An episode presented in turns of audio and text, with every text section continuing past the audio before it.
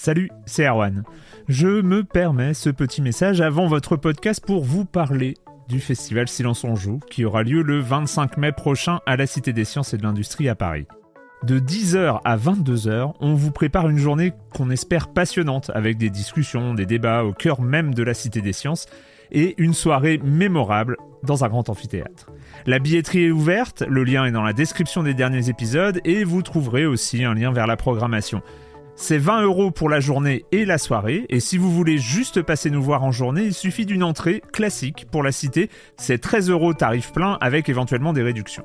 C'est la première fois qu'on organise un truc pareil et on espère vraiment que vous répondrez présente et présent.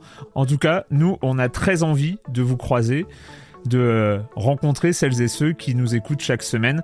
Rendez-vous donc le 25 mai et je vous laisse avec votre épisode de Silence en joue ou de la bande-annonce ou de Gâchette gauche ou de Dans la boucle. Enfin bref, bonne écoute. Hiring for your small business? If you're not looking for professionals on LinkedIn, you're looking in the wrong place. That's like looking for your car keys in a fish tank. LinkedIn helps you hire professionals you can't find anywhere else, even those who aren't actively searching for a new job but might be open to the perfect role. In a given month, over 70% of LinkedIn users don't even visit other leading job sites. So start looking in the right place. With LinkedIn, you can hire professionals like a professional. Post your free job on linkedin.com slash people today. Silence en joueur Erwan Cario, bienvenue dans Gâchette Gauche.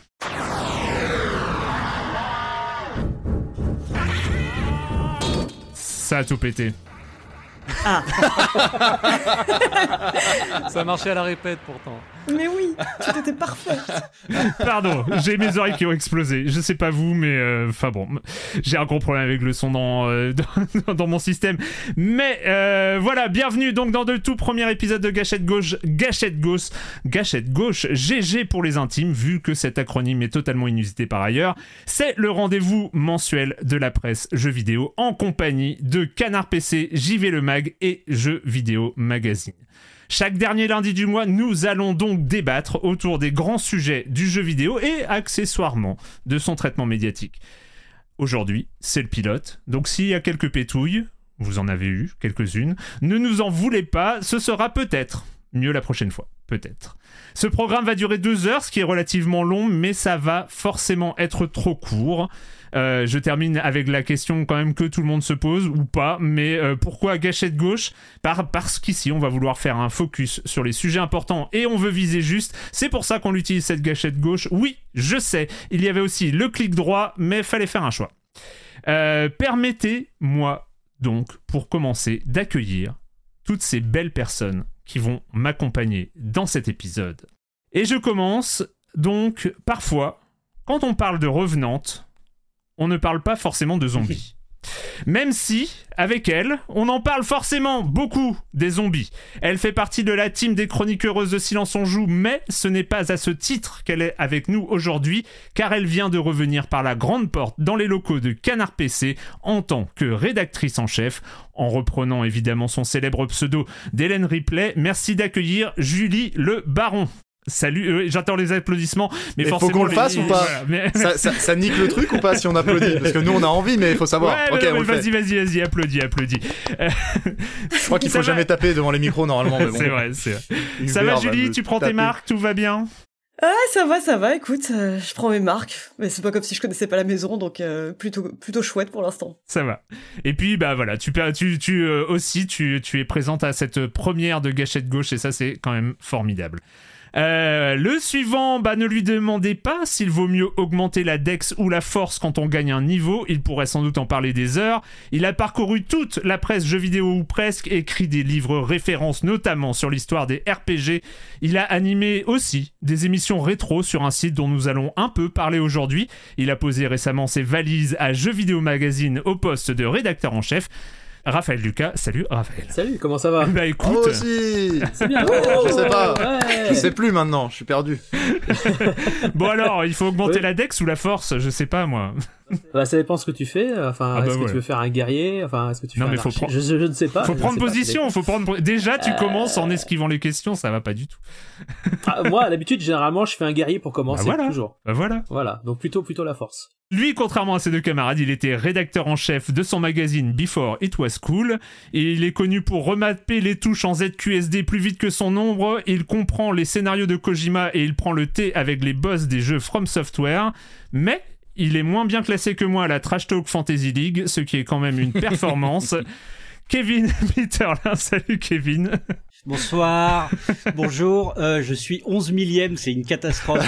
J'ai fait une semaine abominable et sinon euh, je monte les HP en premier, c'est ça le plus important. Plus Ah que oui. la force ou la dex, c'est les HP.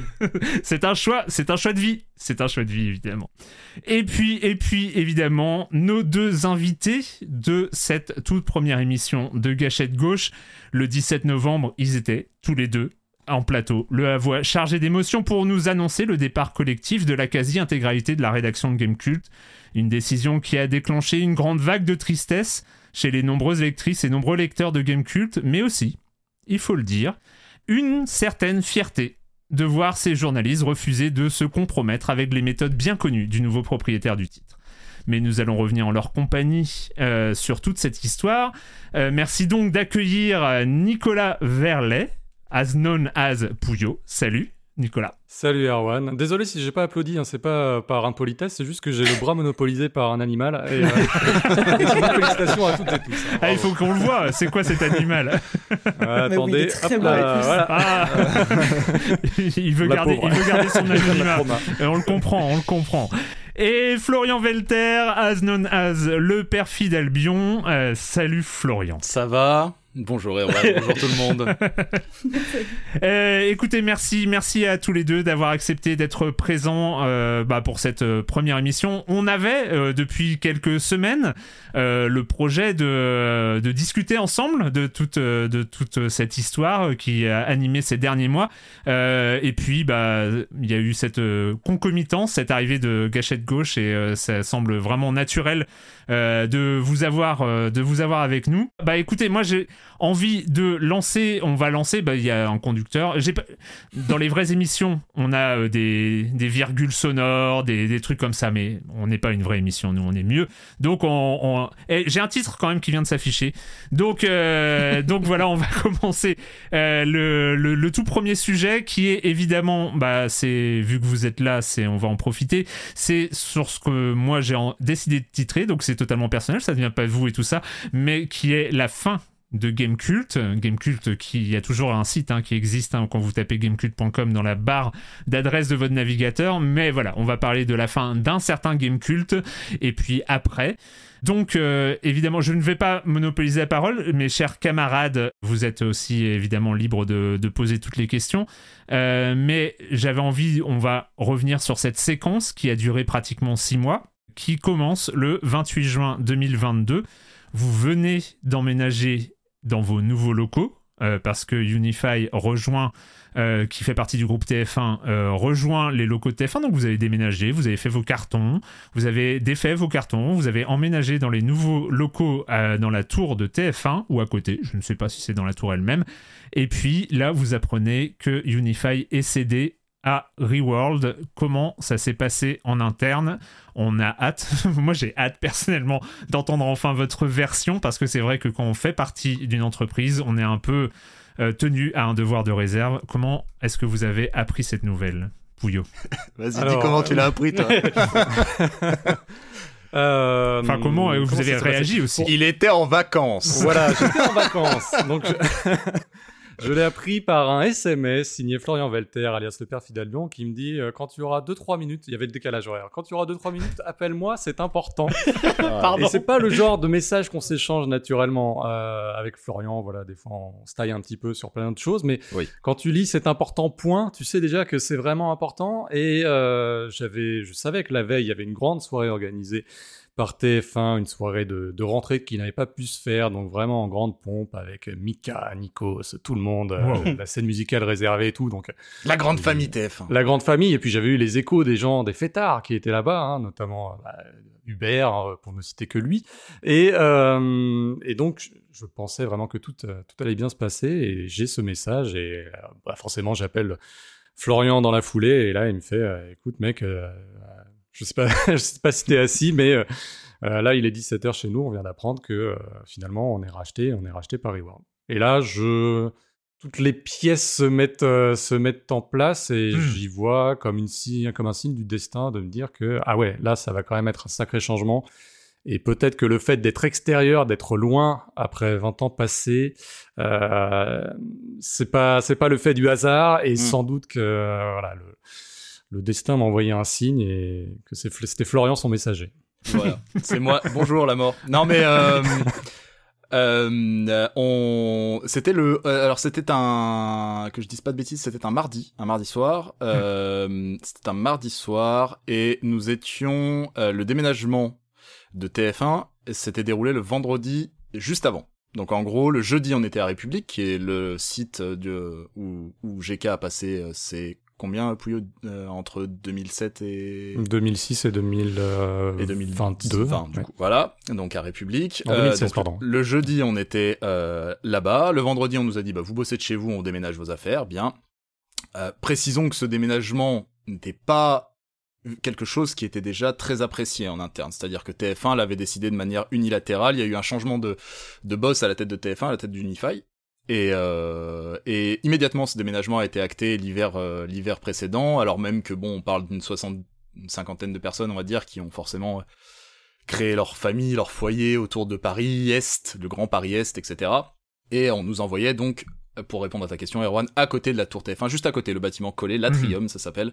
Euh, une espèce de grande tour de verre affreuse à la Matrix là où il y a 1500 personnes dedans vraiment tout ce qu'on tout ce qu'on adore et donc euh, et donc voilà déracinement déjà qui était imposé qui était extrêmement mal vécu puisque forcément on, l'a dit plusieurs fois nous à l'antenne et tout mais en termes de temps de trajet on passait à des trucs complètement ubuesques euh, et donc euh, ce, déménagement est acté, euh, se, fait le vendredi, euh, la compagnie de déménagement fait le truc, se passe le samedi dimanche, et donc le lundi on arrive dans les nouveaux locaux, on déballe, on se met à déballer. Hubert et Sylvain étaient en train de fabriquer le studio. Et euh, le mardi soir, donc une, une soirée, une journée qui se finit un peu à la cool, on chambrait, bon on déballait les cartons, forcément on n'était pas à balle non plus. Et euh, donc le un des représentants du personnel euh, vient me voir en me disant il est là Pouillot. Moi à la cool vraiment les mains dans les poches, je fais non non pourquoi et tout machin. Bon, vas-y dis-moi euh, de toute façon fin de journée machin. Et là visage très grave, il me dit bon bah écoute je te le dis parce que c'est trop urgent, euh, on est racheté, on est racheté par Reworld. Et je lui ai dit tu déconnes d'abord. Et, et il me dit non non c'est vrai, on TF1 nous nous revend là maintenant euh, tout Unify machin et tout. Et en fait euh, là ça a sonné fort parce que euh, j'avais lu les articles auparavant. Ouais. En fait, c'était pas, euh, c'était pas, un... j'ai pas découvert le, le, le nom Reworld à ce moment-là. Je l'a- je l'a- je l'avais, je l'avais, j'avais lu tout ce qui, tout ce qui avait été écrit auparavant, et du coup, bah voilà, j'ai envoyé ce message à Pouillot, j'ai réuni toute l'équipe sur le plateau, et euh, je leur ai expliqué, euh, bah que vu d'ici, vu d'ici, c'était, euh, c'était une décision, comme a dit Pouillot, importante, voire grave, quoi. Donc, euh, donc voilà, comment ça c'est, c'est comme ça qu'on l'a appris. Alors même que 80%, je dirais, de nos cartons n'étaient pas défaits, Ouais. euh, que le studio n'était pas monté, que vraiment on était, on avait nos affaires encore dans les cartons. Vraiment, Euh, TF1 venait de nous faire venir. Ils avaient dépensé un fric fou en déménagement, euh, ils ont, ils nous ont changé tous les écrans, ils nous ont mis des trucs 4K à tout le monde alors qu'on avait encore des écrans exploitables. Ils ont voulu nous changer les ordinateurs, ils ont payé des dizaines de milliers d'euros en déménagement, etc. Le deuxième jour était vendu. Mais vous avez une idée de, de du, enfin, j'imagine que c'était pas un panic buy, tu vois. Euh, euh, j'imagine qu'il y avait des tractations depuis un moment. Et vous savez pourquoi en fait ils ont euh, absolument laissé euh, le processus se faire, sachant qu'il y avait des tractations aussi euh, aussi importantes en, en coulisses? Métavie, bah alors là on va verser dans les dans les dans les complotismes et les machins. Mais euh, alors moi, nous ce qu'on nous a dit officiellement, ce que nous a dit TF1, euh, comment il s'appelle le boss de Unify François Pellissier, c'est ça? Un Formidable monsieur. Pur, pur jus TF1 parachuté à la tête du service des sports de TF1 qui a pris la tête de Unify juste pour la juste pour la vendre. Ce qu'on nous a dit, c'était que ça avait été fait au dernier moment, que c'était pas prévu du tout. Euh, alors visiblement la vente elle-même de Unify était plutôt dans l'air, même si nous on n'en avait jamais entendu parler ni Dev ni d'Adam ni dans la presse machin, mais visiblement c'était un peu euh, c'était un peu dans l'air. Euh, TF1 avait pas apprécié que nous on n'était pas tellement concernés mais en gros dans Unify pour euh, pour vous préciser il y a des très gros paquebots il y a Ouais. Marmiton il y a Au Féminin il y a Doctissimo et en gros ces paquebots là n'ont pas performé comme euh, ils s'y attendaient après le Covid et même pendant en fait. Et du coup euh, avec la patience qu'on connaît à cette magnifique chaîne de télé ils ont euh, ils ont préféré euh, tout de suite prendre euh, prendre la tangente et vendre.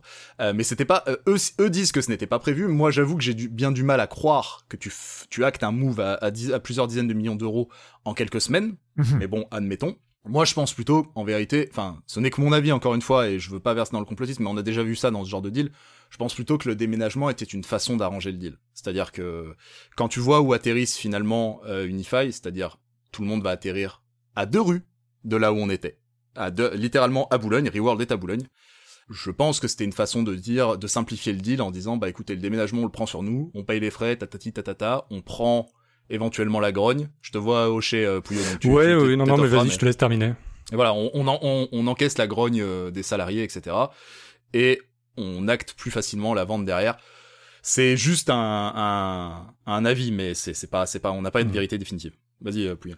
Non, mon interprétation, c'est que bah, TF1 s'est rendu compte qu'ils avaient acheté une coquille, une coquille beaucoup moins performante que ce qu'ils Ah, espéraient. Voilà, c'est, euh, ils étaient partis sur des chiffres de croissance qui allaient être exponentiels pour Doctissimo, pour Marmiton, pour tous ces sites-là qui fonctionnaient encore très fort dans le web de 2016, 2015-2016. Donc pour eux, ils pensaient vraiment avoir euh, touché un petit peu le Graal. Et puis, bah, comme tous ces sites étaient forcément un petit peu vieillissants, et je nous inclus un peu dedans, hein, forcément, les perspectives de croissance ont été mauvaises. Tu dis Hmm. qu'on n'a pas tellement entendu parler de rachat, néanmoins une semaine, voire 15 jours avant qu'il Oui. soit acté chez Reward, il y avait déjà des premiers articles qui sont apparus dans le Figaro notamment, puisque visiblement le Figaro faisait partie des différents acteurs qui étaient susceptibles de racheter ce groupe-là, et la Ça, on nous l'a confirmé, ça. ouais. et l'arbitrage qui s'est fait entre les deux, visiblement, c'est que euh, sur le papier et dans les, dans les déclarations, Reworld mettait en avant le côté social, donc avec l'idée de reprendre l'intégralité des rédactions, ce qui n'était apparemment pas le cas des autres groupes en lice. Euh, et TF1, j'imagine, à la fois dans la perspective financière, mais aussi peut-être dans la perspective de s'éviter un petit shitstorm ou en tout cas quelque chose qui fasse une tache d'huile, s'est dit bon bah Reward non seulement ils sont plutôt bons négociants, ils sont plutôt euh, ils sont plutôt bien placés, en plus ils sont à Boulogne. Bah, j'imagine que c'est eux qui ont remporté euh, Ouais. l'adhésion sur tout le, tout le projet. Et donc là, c'est un peu les, les, les circonstances, le moment même. Euh, et ensuite, bah, c'est vrai qu'on vous a pas de fait beaucoup entendu euh, entre fin juin et le 17 novembre. Euh, sans aller sur euh, quelque chose euh, au jour par jour ou tout ça, comment ça s'est passé ces mois bah, sous la tutelle ou pas de, de Reworld? Enfin parce que c'est vrai qu'au début bah, il y avait la, la validation de l'autorité de la concurrence à, à obtenir il y avait différentes choses mais comment est-ce que la situation a peu à peu abouti à ce qu'on a vu le 17 Alors, novembre? Si je peux juste intervenir deux secondes, euh, c'est qu'en fait, en- quand on était pigiste, que ce soit Patrick ou moi, euh, on s'est rendu euh, dans les bureaux deux trois fois, c'est ça, à peu près, je crois, pour enregistrer Retrodash. Et à chaque fois qu'on en parlait avec eux, c'était bah on est dans le flou. Enfin, Mm. on sait pas où on va, on sait, euh, on n'a pas d'informations, euh, voilà. C'était le ce qu'on nous on avait en fait en, en, en compte rendu de, de Pouillot ou de, du père. Ben, je, pour, pour, pour avancer là-dessus, euh, on va dire que tant que l'autorité de concurrence n'avait pas rendu son verdict, les approches euh, ne pouvaient pas avoir lieu, du moins officiellement. Mhm. C'est-à-dire que voilà, euh, le racheteur n'avait pas accès au compte, n'avait pas forcément euh, une vision assez globale de l'organigramme, ni euh, bon alors dans les faits c'est un peu plus flou et un peu plus complexe évidemment, mais en pratique on n'a pas forcément eu droit à des réunions de rentrée comme on pourrait se les imaginer, ou on va dire des des réunions pré-acquisition pour déjà commencer un petit peu à tracer la feuille de route. Ça c'était inenvisageable parce que c'est interdit visiblement, ou en tout cas très déconseillé pour que le rachat soit euh, officialisé, si bien que ouais, on est resté dans l'expectative. Bah déjà, ça s'est fait fin juin, donc forcément, tu ra- rajoutes deux mois et demi où il se Ouais. passe rien, Ouais. euh, avec les vacances des uns et des autres, personne n'est joignable et personne n'est accessible, et c'est des infos en pointillé. Et même une fois la rentrée, bah toi, t'es pris dans ton vortex de rentrée, on te dit de toute façon, rien ne peut avancer avant euh, la date butoir du mi-octobre. Mais ça passe très vite. Ouais. Toi, tu es dans les hésitations, tu es dans l'expectative, tu ne sais pas sur, déjà sur quoi bâtir ta grille de rentrée parce que tu te dis que bon, on l'a fait quand même, mais tu peux te dire que tout peut basculer euh, en fonction des décisions et en fonction de ce qui va se passer. On te garantit que tout le monde sera, euh, tu vas être à périmètre constant comme on dit, mais bon, encore faut-il, encore faut-il que ce soit le cas dans les faits. Et en gros, euh, ben, très très peu d'informations au compte-goutte, juste des notes d'intention, juste nous dire mais vous inquiétez pas, ça va rester comme tel. Et euh, bah, tu te bases un petit peu là-dessus et puis tu continues d'avancer parce que le quotidien te rattrape assez vite. Ah, on, a, on a passé l'été dans le noir, en fait. On a vraiment passé l'été dans le noir parce qu'on nous disait qu'on ne pouvait pas nous donner des informations. Alors, est-ce qu'on pouvait pas, est-ce qu'on voulait pas? Bref. Euh, ça, ça, chacun, euh, chacun fera son avis. En tout cas, officiellement, on ne pouvait pas, en, comme dit Pouillot, à cause de l'autorité de la concurrence. Ils étaient très très flippés par ça. Ils étaient très Mm. très flippés par le fait que le deal ne, se, f- ne puisse pas se faire.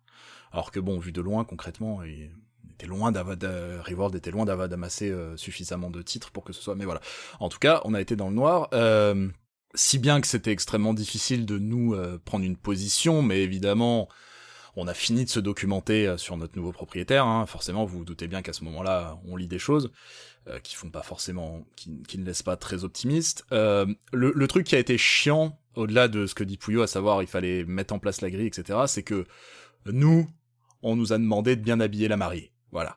Euh, nous, on nous a dit, euh, il faut que le site arrive en bonne santé, il faut afficher des chiffres, euh, il faut afficher des, euh, des, euh, des, des, des- une, une bonne santé tout simplement pour Oui. des trucs euh, qui ne sont pas forcément essentiels pour nous, à savoir à ce moment-là l'audience, euh, alors que nous, euh, glo- globalement, les, les, les vrais, euh, les vrais indicateurs essentiels, c'était plutôt les abonnements et l'audience, euh, ça c'est c'est très très très secondaire. Euh, là, vu qu'on parlait à entre guillemets, euh, vu qu'on parlait, vu qu'on avait affaire à, un- groupe plus traditionnel qui nous rachetait, on nous a demandé de euh, se placer sur l'audience. D'où euh, certains, certaines modifications que vous avez pu voir sur le site, notamment les news le week-end, par exemple, qui étaient un petit peu plus ouvertes. Alors les news le week-end, je sais que Pouillot va y aller parce que je le, je le, je le travaille trop souvent. C'est un truc auquel on avait pensé nous-mêmes parce qu'en fait finalement euh, l'actu ne s'arrête jamais et malheureusement on souffrait un petit peu de, de, de cette absence le week-end. Google nous, nous, nous sanctionnait un petit peu là-dessus. Mais sur le type de news et la façon dont ça a été amené, c'est-à-dire ce qu'on nous, ce qu'on nous amenait comme des, des news snackable, donc des choses un petit peu plus ouvertes, etc. Bon voilà, ça c'était un peu ce qu'on va dire, une espèce de préparation de terrain, etc. Si je peux me permettre, hein, le père, toutes ces, toutes ces décisions-là étaient aussi euh, pour nous sécuriser dans la perspective d'un Oui, oui, rachat, exactement, savez. oui, oui. Voilà, c'était quand même pas uniquement simplement pour aller euh, Tout à fait. Gratter de l'audience et se mettre un petit peu en conformité avec euh, bah, ce qui peut être l'agrégat d'audience classique d'un site euh, classique entre guillemets. C'était pour dire si vous voulez pas prendre que- le coup de hache, Voilà, si vous voulez pas prendre le coup de ma le coup de massue ou on sait rien, en tout cas envoyer des signaux négatifs qui pourraient euh, éventuellement euh, vous nuire. Bah ouais, il fallait il fallait qu'on prenne ce genre de décision là aussi. Et, et le, le deuxième truc chiant, euh, moi, à mon sens, qui a, a au-delà de tous ces trucs-là, le, le un des premiers coups, euh, moi, qui m'a qui m'a fait beaucoup de, de mal au moral, mais qui était nécessaire euh, parce que je le vois arriver dans le chat, c'est que Yann a une opportunité à ce moment-là, Mhm. et vu euh, le vu le flou qui nous contemple, et, et il a une opportunité, nous avec Pouillon, on lui dit mais tu ne te poses même pas la question et tu y vas quoi. Yann François. donc, hein, qui, Yann François, voilà, ouais, qui, était euh, un récent arrivé, euh, récent transfuge de, de chez JV, euh, qui, euh, qui décide de quitter euh, le de quitter Gamecult. qu'on était très content d'accueillir et qui nous qui euh, qui nous avait amené énormément de choses euh, et euh, qui donc nous dit à peu près fin juillet je crois un truc comme ça ça s'est fait ça s'est fait très vite mais qui nous dit ça et qui euh, et donc, on sanctionne son départ euh, à ce moment-là et euh, là voilà forcément le truc commence à se matérialiser un petit peu et les conséquences du move commencent à se matérialiser un petit peu Là où ils ont été néanmoins réglo, c'est que le, poste de Yann a été euh, a été remplacé. Et en tout cas, il était remplaçable et on nous a dit il n'y a pas de problème, il faut justement bosser tout ce qui est audience, contenu. Et puis on voit de toute façon que vous êtes déjà en train de.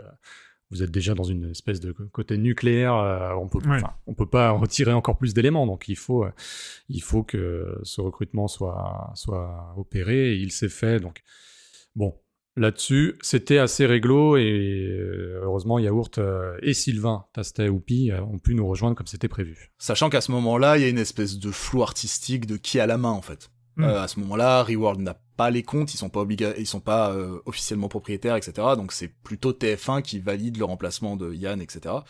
Euh, mais euh, mais voilà, ils avaient, c'était pas eux qui prenaient encore les décisions à, ce compte-là, mais en effet dans l'idée de ce que disait Pouillot, d'essayer de que le site soit en bonne santé au moment du rachat et qu'il ne soit pas visé par des éventuelles coupes un peu vénères. Euh, en effet, on, a, on a les renforts de, de Yaourt et de et de et de Sylvain mais c'est c'est voilà c'est c'est la première concrétisation de ce de ce que de ce qui arrive et euh, et et voilà il y a nous on a le moral dans les chaussettes quoi. Nous on a le moral dans les chaussettes. Faut faut le dire à ce moment-là on a le moral dans les chaussettes et euh, parce et on que a dû- on peut repréciser, hein, ça fait suite quand même à trois Oui. années un peu délicates. Donc euh, Ouais. bon, le Covid, on va pas se le rejouer, mais derrière le Covid, bah, il y a des pressions, des pressions budgétaires. On sait que le- les budgets publicitaires se sont évaporés. Nous, on maintient le cap avec nos abonnés, mais derrière, bah, on a déjà le départ de euh, Pipo et Nodus qui est acté dans des conditions là encore financières assez difficiles. Et euh, c'est pour ça qu'en décembre 2021, et on nous demande aussi de, de gérer le rapprochement avec la marque Les Numériques Ouais. ce qu'on réussit à faire finalement assez naturellement par rapport à la difficulté que ça pouvait représenter, je pense, que ce soit vis-à-vis du message envers les lecteurs et vis-à-vis de la marque Gamecult en elle-même. Euh, on nous avait promis que rien ne changerait dans les faits, euh, bah, c'est vrai que globalement, on a quand même réussi à maintenir la même cohérence éditoriale euh, et il y a eu très très peu d'interventions. Il y a eu quelques passerelles qui sont faites en bonne entente et globalement, même si ça a été difficile sur papier, ça s'est plutôt bien concrétisé, je pense. Mais voilà, en mars, tu réussis à assurer cette transition-là. Trois mois après, on te dit bon bah Hmm. rachat, et ensuite trois mois après, euh, bon bah tu perds euh, une personne. T'avais déjà eu du, il avait déjà fallu reconstituer un petit peu l'équipe. Il y a Julien Strong qui est parti aussi, qui était à la vidéo, donc il y a eu trois départs pour deux arrivées. Donc mine de rien, bah, tout le monde retire quand même un petit peu la langue. on a eu une pré-suppression de poste oui aussi il faut Oui, le il y a dire. eu quand on n'a pas pu le dire en- Ouais. on n'a pas pu le dire en tant que tel parce qu'évidemment on essayait de garder une certaine positivité mais quand Pipo et Nodus partent euh, il y y a des mots il faut poser des mots aujourd'hui on nous a supprimé un poste de journaliste voilà. Bah puisque Julien est parti, donc en gros, il- quelqu'un à la vidéo est venu en compensation de Julien, parce que la vidéo était essentielle pour le développement de l'abonnement. Mais Pipo et Nodus, il y a eu Yann, puis il y a euh, Maxime Van Yaourt. Mais voilà, on a eu un rédacteur pour deux départs. Et donc c'est pour ça que le profil de Sylvain a été choisi parce que c'est celui qui pouvait nous aider sur deux tableaux, faire de la vidéo et du journalisme. Ce qui, ce qui ressort de ce que vous dites, c'est on va revenir à ce qui a abouti euh, finalement à ce live du 17 novembre, hein, dont, dont tout le monde se souvient. Mais ce- à vous entendre, c'est que oui, il y a le rachat par Reworld qui est l'élément déclencheur, mais il y avait une situation précédemment. euh, en tant que game culte petit pousset dans un grand groupe euh, vous avez cité les, euh, les, locomotives avant Marmiton au féminin et, et- les autres ce qui veut dire que vous étiez aussi dépendant de décisions d'arbitrage économique qui n'étaient pas forcément très cohérents, en tout cas n'allaient pas forcément dans le sens que vous vouliez, et en plus sur des modèles économiques généraux euh, qui n'étaient pas le vôtre, c'est-à-dire que Gamecult, depuis, euh, de- depuis déjà quelques années, avait ce système d'abonnement, ce système premium, qui le distinguait complètement de ce que faisaient les autres. Et donc il y avait comme ça cette, euh, cet état de déséquilibre un peu permanent, j'ai l'impression. Pour être, pour voir ça encore plus loin, on va dire que Gamecult a été quand même dans, dans une posture de survie pendant quasiment toute son existence, à part Mm. les années fastes du web, allez, que je vais dater entre 2005 et 2010. Mais après, et c'est quand même la- le, le coup de génie de Yukishiro, c'est d'avoir réussi à maintenir cette survie avec un enjeu journalistique fort grâce au développement du premium qui était déjà, il y avait déjà un service d'abonnement qui a été mis en place depuis 2002. En 2002, Ouais. tu pouvais consulter les archives au-delà de 7 jours. Mais on va dire que l'abonnement lié à du contenu exclusif et à du contenu de qualité, c'est Yukishiro qui l'a vraiment porté en deux étapes. Et euh, mais c'est vrai que sans ça, de toute façon, Gamecult euh, aurait déjà disparu euh, bien avant, bien avant qu'on parle de Unify, bien avant qu'on parle de du, de Reward. Et Hmm. On a toujours été dans une posture assez délicate d'un point de vue financier. Ouais, je- euh, en fait, est-ce que tu pourrais parler des, justement de cette posture délicate et des raisons pour lesquelles elle était délicate cette posture, à savoir les choses dont tu peux peut-être pas parler, je sais pas. Alors, avez-vous lu Karl Marx? Mais, euh, mais euh, blague à part, non, c'est vrai que bah, tôt ou tard, les budgets publicitaires ont fondu pour plein, plein de raisons. Euh, je sais pas si, enfin, on pourrait s'étaler, s'étendre pendant des heures sur les raisons euh, qui ont fait ça, sur l'essor des influenceurs, sur la façon dont la communication s'est installée de plus en plus directement, et sur le simple fait que, on va dire, On va y venir dans le sujet d'après, je crois. Ah d'accord, bon bah oui, très très bien. Bah, je me réserve, j'ai plein de cartouches en réserve, rassurez-vous. Mais euh, bah, quoi qu'il arrive, on- la conséquence, c'est que les budgets publicitaires se sont réduits sur Gamecult et il a bien fallu essayer de rééquilibrer la balance pour éviter d'être complètement déficitaire chronique. Alors ça n'a pas toujours été le cas, il y a eu des années un peu moins complexes que d'autres. hein. Je rappelle, en 2014, on avait quand même déjà dû se séparer de, de Xeamin et euh, de Stoon, Baptiste. Euh, voilà, il y avait déjà eu des départs, il y a eu Ouais. le départ d'Exerve. Enfin, on a toujours été, euh, on a toujours avancé de façon un petit peu sinusoïdale et ça n'a jamais été très très simple. On avait, on était parvenu à une forme d'équilibre entre 2018 et 2019 parce que bah, l'abonnement ré- réussissait à compenser, mais nous on pensait que les deux courbes, on va dire la courbe d'abonnement et la courbe de publicité, allaient s'additionner. En fait, Ouais. elle ne fait que se croiser. Euh, si bien que, alors pour plein de raisons, hein, parce que voilà, on va dire que le fait d'appartenir à un grand groupe, tu as des logiques de grands groupes derrière, des logiques publicitaires, et la régie d'Unify faisait en sorte qu'ils vendaient en gros et pas au détail. Et comme Gamecult est sur un positionnement assez euh, complexe, à la fois site payant, mais site accessible euh, pour, son immense pour son immense partie, euh, déjà c'est un discours qui est assez difficile à faire comprendre quand tu es dans une régie et que tu vends de- du gaming ou que tu vends de Mm. l'entertainment. Bon bah oui, il y a le petit site là qui fait un peu chier, mais ça représente quand même euh, de l'audience suffisante, mais rassurez-vous, il n'y a pas que des lecteurs payants. Ça fait chier tout le monde. Et Ouais. euh, par rapport au budget qu'on négocie à l'échelle d'un grand groupe qui se compte en centaines de milliers, quand tu viens pour demander 10 000, 20 000, 30 000 euros de budget publicitaire, on trionnait. Et de toute façon, le commercial n'a pas forcément envie d'y aller parce que lui, il touche une commission misérable, non seulement par rapport à ce qu'il va vendre, mais aussi par rapport aux objectifs qui lui sont assignés. Donc tout ça fait que, quoi qu'il arrive, euh, même s'ils ont beau lutter, même s'ils ont beau s'évertuer, même si on a eu des gens qui sont vraiment déchirés pour essayer de nous obtenir des budgets avant que ça périclite complètement sur l'autel euh, de cette logique de grand groupe, bah, tôt ou tard, le budget, il a fini par fondre comme neige au soleil et nous, on n'avait plus que le soutien de nos abonnés qui, heureusement, ont été là jusqu'au bout. Ça part d'une situation très structurelle qui est l'effondrement de la pub, euh, tout simplement, et que euh, pour le même nombre de pages vues, qui était sur Gamecult euh, assez important quand même, on parle, alors je dis pas de conneries, vous 6 à 7 millions de pages vues, je crois. euh, On en- est- en- parle par plutôt mois. en visiteur unique, Oui, mais... euh, on, est à un million, on est à un million de VU, mais voilà. Ouais. Mais pour vous dire, des, des millions de pages vues comme ça, ça ne pèse que des dizaines de milliers d'euros euh, en termes de pub. Ça ne pèse Ouais. plus rien. Ça ne pesait plus rien. Malheureusement, Game... enfin malheureusement ou heureusement, mais GK a été établi à un moment comme un géant sur deux jambes. L'abonnement d'une part et la pub. La, la pub euh, s'est amenuisée, donc je le disais structurellement. Il y a eu aussi des décisions, il faut le dire, euh, des décisions qui ont été, à mon sens, et là encore ça n'engage que moi, mauvaises et terriblement mal gérées. Le, jeu, le, le- système, l'écosystème de la pub dans le jeu vidéo est très particulier. Il fonctionne avec certains relais, des agences notamment qui euh, convoient les budgets des annonceurs. On parle, de, on parle là d'une publicité qui est, je vais vous donner tous les termes hein, comme ça, euh, qui est euh, essentiellement du captif. Alors le captif, c'est quoi? C'est qu'en gros, c'est de la publicité qui concerne le sujet du média en particulier. En gros, on affiche de la pub de jeux vidéo sur les sites de jeux vidéo. Donc du coup, en gros, il faut s'adresser aux bons acteurs pour aller chercher les budgets, etc. Les gens qui étaient là un peu historiquement pour faire ce métier-là, nos commerciaux, on avait un commercial attitré pendant très longtemps, avant que j'arrive même, euh, Pouillot pourra en témoigner, mais ça a été toujours un peu comme ça dans les médias, il y a un commercial attitré, de la même manière qu'il y avait euh, Denis par exemple chez, chez, chez CPC, bref, des gens qui connaissent à la fois leurs interlocuteurs, la façon de fonctionner, etc., etc. En 2019, peu après que j'arrive, je crois, il a été décidé donc par Unify de supprimer un poste de commercial dédié après euh, l'avoir remplacé une fois, deux fois, trois fois. Ils ont décidé de le supprimer complètement et de nous intégrer à une régie globale. La régie d'Unify, c'est d'où d'où vient ce Hmm. terme. Unify, c'est régie unifiée. Exactement ce que fait Webedia, par exemple.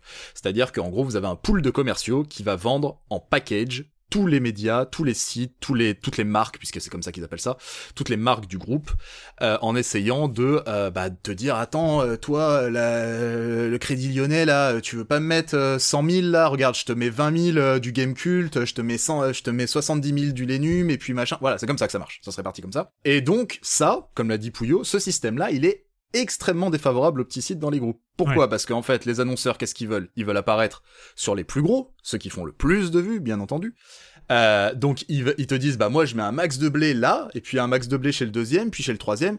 Ah non mais là pour le quatrième euh, j'ai plus de blé, je suis désolé, j'ai plus rien à mettre. Et donc ce qui se passait souvent c'est que on ne récupérait même pas les miettes, on récupérait que dalle. Hmm. Il y a eu un moment, il y a eu un désintérêt complet euh, de la part de la régie euh, d'Unify. Alors avec leurs contraintes etc, je suis pas forcément en train de blager les gens. Ah si il y a eu un moment Pouilleux où on a Oui, non, c'est pas, c'est pas, c'est pas, c'est pas là où je voulais en venir. Mais Ah, on va dire que je voulais juste, euh, par rapport à la façon dont sont arbitrés les budgets publicitaires, il faut dire aussi Mm. qu'avec l'essor de l'influence, bah, quand Ah oui, tu bien as sûr. 30 000 à mettre avec quelqu'un qui va Mais t'as raison. pro- propager ton message sans la moindre interruption, sans la moindre intervention, et de l'autre côté, quand tu as un site qui va quand même continuer à parler de ton produit, bien ou mal, on s'en fout, mais euh, pour zéro, bah forcément, l'arbitrage, tu, t'es- ton argent, t'es- pour atteindre les fameux KPI, bah, tu vas les mettre sur, euh, sur, le, sur le marché de l'influence. Donc peut-être aussi En que plus. la régie, de son côté, alors oui, je suis d'accord qu'ils n'ont pas été spécialement proactifs, euh, wink wink, mais néanmoins, je pense que quand tu te prends 40 portes face à toi où on dit non, non, mais moi je m'en fous, aujourd'hui c'est l'influence, bah, peut-être aussi que tu as un peu moins les crocs pour aller les chercher. En gros, ils, vont, ils ont été à la, probablement à ce qui était le plus facile et le plus rentable pour eux, mais c'est vrai que nous, on, est- on s'est retrouvé parfois dans une, on s'est retrouvé à un moment dans une position où on devait leur dresser des calendriers de sortie des jeux. Pour leur dire, voilà ce qui est gros et ce qui arrive. Genre, nous, on s'est dit, attends, c'est pas possible, tu, tu fais ton taf un minimum, genre, euh, voilà, on s'est retrouvé dans ces, dans ces positions-là, et le budget pub, à un moment, dans les derniers mois, il est passé à zéro. Ah ouais. Vraiment. Il y a eu des mois où on n'a rien rentré. Plus rien. Et on nous a dit en face, la personne qui nous gérait un petit peu au-dessus, euh, Marco, l'ancien rédac, euh, rédac chef des NUM, et donc qui est passé sur la, la gestion des marques au global, qui est allé un peu taper à la porte et dire, oh, il se passe quoi? On, leur a- on lui a dit clairement, on lui a dit, euh, non, mais on vend pas GK. C'est trop chiant, ça rapporte rien. Et euh, non, mais c'est vraiment, c'est trop chiant, Ouais. en fait, parce que comme disait Pouillot tout à l'heure, euh, il faut expliquer que machin. Et il y a un autre truc là-dedans, et je pense que ça va faire plaisir à Pouillot aussi. On a eu des discours où on a entendu quand même que bah vous cassez un peu les couilles quoi. Pourquoi euh, pourquoi on irait mettre vos sous chez vous si c'est pour au final se taper un 6 sur notre gros gros budget qui sort alors que ailleurs euh, je peux mettre mes sous et puis je reçois une meilleure note. Bah ça ça a été dit. Voilà. Ça ça a été dit, je dirais pas par qui mais voilà, il y a un gros un gros éditeur euh, qui qui l'a dit.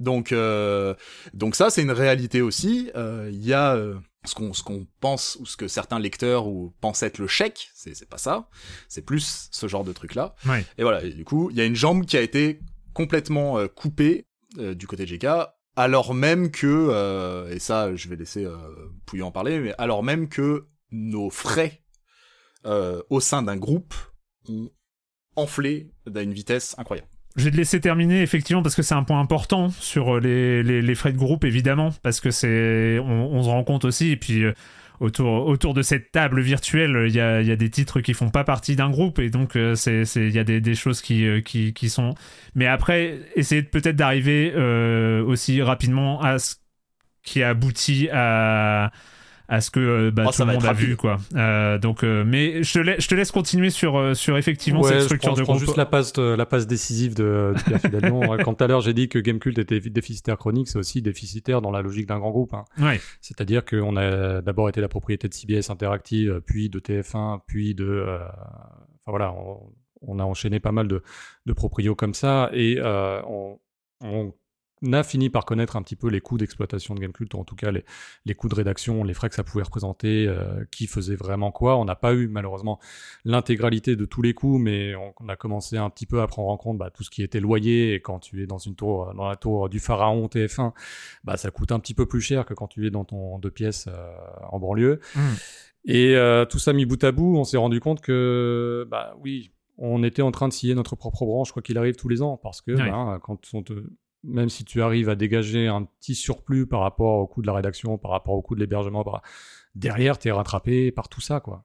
Et tout ça, c'est les, les, les coûts qui sont transversaux, donc les coûts Mm. qui sont euh, mutualisés. Je, je sors toute la novlangue, mais c'est Mm. ça. Enfin, tout ce qui est partagé pour éviter que ben, tel euh, gros salaire soit plombe carrément un des titres. Bah non, bah tu vas le propager sur les différents titres, comme ça, bah tout le monde va prendre un petit peu sa part. Et de toute façon, comme il participe à l'effort commun, bah, l'entreprise, ça fonctionne dans ce sens-là, quoi, c'est Ouais. sûr. dans l'autre sens, c'est pas toujours garanti, mais dans le sens d'éponger un petit peu les, les grands, les grands, les grands frais, il y a, il y a moyen. Mais du coup, bah, à l'échelle d'un game cult qui a du mal à rentrer de l'argent, bah, quand ça se compte en centaines de milliers, bah, même si tu fais plus 150 000, euh, toi isolément, bon là j'exagère un petit peu, mais Mhm. si tu arrives un petit peu à l'équilibre, voire un ou deux budgets pub, euh, bah après on te dit bah non en fait tu te prends la lame de fond et la lame de fond c'est 300, 400, 500, euh, 600 Ouais, 000, parce quoi. que parce que pour nous, nous on s'est battu sur sur sur les petits budgets pub parce que pour nous c'était des des game changers en fait. Euh, Hmm. Avoir euh, des petits budgets pub à quelques milliers d'euros mais 20 fois par an, euh, ça nous permettait de garder la tête hors de l'eau et nous on s'est vraiment battu pour avoir ça mais on- on n'a jamais eu quelqu'un qui euh, qui qui qui a qui a eu euh, la niaque ou la la volonté etc de le faire. Mais euh, mais c'est en gros le groupe comblait le déficit qu'il créait lui-même. Et Hmm. pour préciser un peu euh, ça, faut savoir que la part de la rédaction dans les frais de Gamecult est loin d'être la plus grosse. Loin, alors même qu'on parle d'une équipe euh, petite, 7-8 personnes, tu dis c'est quoi les plus gros frais? Ce sont des frais transversaux, comme a dit Pouillot, qu'on nous a gardés bien opaques, bien pas détaillés, à- à- alors même qu'on a demandé hein, à savoir, Mhm. parce que bon, euh, nous si tu veux, tu nous dis, euh, ah les gars, euh, le budget il est comme ça, il est comme si, euh, faisons un petit propos de droite, euh, on tient son, son budget comme un, comme un bon père de famille, euh, bah tu regardes ce que tu rentres et puis tu regardes aussi ce que tu sors, tu vois. Donc nous on a regardé, on a dit eh, ça, ça, c'est quoi, ça c'est quoi, hop, hop, hop, hop, hop, ne cherchez pas, c'est, c'est- ça sort. Ça de toute façon ça sort, on n'y peut rien. En gros il faut faire rentrer plus. Hmm. Là ce qui sort de toute façon on n'y peut rien. Dedans il y a des salaires. Au-dessus, il y a plein de choses, il y a le loyer, il y a l'électricité, il y a voilà toutes ces choses-là qui n'étaient qui étaient intangibles. euh, mais euh, mais voilà, euh, pour vous dire la la, la rédac et parce que moi ça me fume parce que dans la presse à un moment il faut le dire euh, dans la presse ce qu'on touche toujours quand ça va mal c'est les rédacs. On vire les gens etc alors des fois c'est nécessaire. Yvan ne le prend pas pour toi. Euh, euh, des fois des fois c'est nécessaire bien entendu. Mais mais les grands groupes je parle d'eux en l'occurrence les très grands groupes euh, euh, virent avant tout les gens alors même que en fait quand tu regardes dans les dans les portefeuilles il y a des trucs qui sont hallucinants donc euh, donc voilà mais pour arriver à notre décision Voilà, euh, c'est ju- juste, euh, voilà, c'est juste parce que euh, pour pour qu'on puisse euh, finalement aussi parler de des conséquences et ce genre de choses. C'est vrai qu'il y a eu cet événement où on était tous devant notre euh, notre stream. euh, parce qu'il y avait ce rendez-vous de la direction, je sais plus comment ça s'appelait, appelez-moi le, directeur. appelez-moi le directeur, qui, euh, voilà, on sentait qu'il y avait quelque chose qui allait, euh, qui allait être annoncé. Il y avait du monde, il y avait du monde qui était là. Vous étiez, euh, vous étiez tous les deux. Euh, juste comment se sont passées les semaines qui ont précédé, qu'est-ce qui a abouti à, cette décision collective? La décision, en fait, on finit par le comprendre, la décision in- individuelle, on voit bien les tenants et les aboutissants euh, pour chacun de ce que ça comporte. Comment est-ce qu'on arrive à une grande, une importante décision collective? Je pense qu'elle commence déjà par une forme d'inquiétude de tout le monde. J'avoue aussi que bah, sans avoir été le moteur ou le- la principale la principale raison à partir d'un moment où à partir du moment où j'ai commencé à dire à Florian et Florian avec moi euh, bon là ça va vraiment être très difficile à gérer comme euh, nouvelle situation. C'est peut-être aussi le moment c'est peut-être un signe qu'il faut qu'il faut arrêter les frais. On a passé des années quand même très difficiles euh, Mm. on- la santé on a un petit peu pâti aussi on arrive un petit peu au bout de la démarche et on sent que là c'est une épreuve qui va être encore plus difficile à surmonter d'autant plus que tous les signaux avant-coureurs, les réunions, les propos qui nous sont tenus, enfin, les échanges qu'on a ne sont pas rassurants. Ils sont pas, euh, ça ne nous rend pas, ils sont pas affreusement décorrélés de ce qu'on veut faire au niveau de l'abonnement. hein. Euh, On, est, ré- on est toujours dans la note d'intention. Oui, on va pousser l'abonnement. Ça me paraît essentiel. C'est ça qui fait de Game Cult euh, une anomalie dans le paysage. Il faut qu'on continue à contribuer à cette image-là. Ok, tu vois. Mais dans les faits, on sent quand même que ça matche pas avec l'attitude, quoi. Et je pense vraiment qu'on arrive au bout de la réflexion, et ça, c'est le père et moi, et à partir du moment où on commence à se dire, bon là, ça sent quand même, euh, ça va quand même être très difficile, à partir du moment où on dit, nous, on s'en va, derrière, il y a un mouvement euh, collectif qui s'organise, quoi, parce que les, y a une- Gamecult a toujours été euh, quand même une rédaction assez solidaire, surtout sur ces problématiques-là, les problématiques. euh, Et bon, ben oui, forcément, là, on commence, on commence à faire une notre propre réflexion, notre propre chemin. Et on va dire que la décision, avant même la communication, elle intervient quand même assez tôt. hein. On, a une première, on a plusieurs prises de contact. On transmet à l'équipe ce qu'on nous a dit, ce qu'on, la façon dont on l'a ressenti. Et on leur dit aussi un petit peu toutes nos inquiétudes, on les partage et très très vite, bon, bah, ils comprennent que il n'y a pas, la décision va vite s'imposer à nous, Mm. en fait. Avec le recul, je pense que la décision, on l'a fait dans le cours de l'été, probablement. Oui. Dans notre tête. Je pense qu'on avait déjà fait le deuil de ça. on s'est documenté, je le disais, hein, globalement. euh, si on doit dire un truc, c'est juste qu'à un moment, tu calcules, en fait. Tu te dis, euh, là, qu'est-ce que je fais? Qu'est-ce que je sais? Qu'est-ce que je pense savoir Qu'est-ce que je sais de mes précédentes expériences Euh, Comment ça s'est passé Qu'est-ce que je sais de la façon dont ça s'est passé autour de moi On a vu des trucs aussi en tant que journaliste. Je veux dire, moi, été dans une boîte qui était pas Jojo, euh, toujours en termes de journalisme, euh, qui s'appelait Mixicom.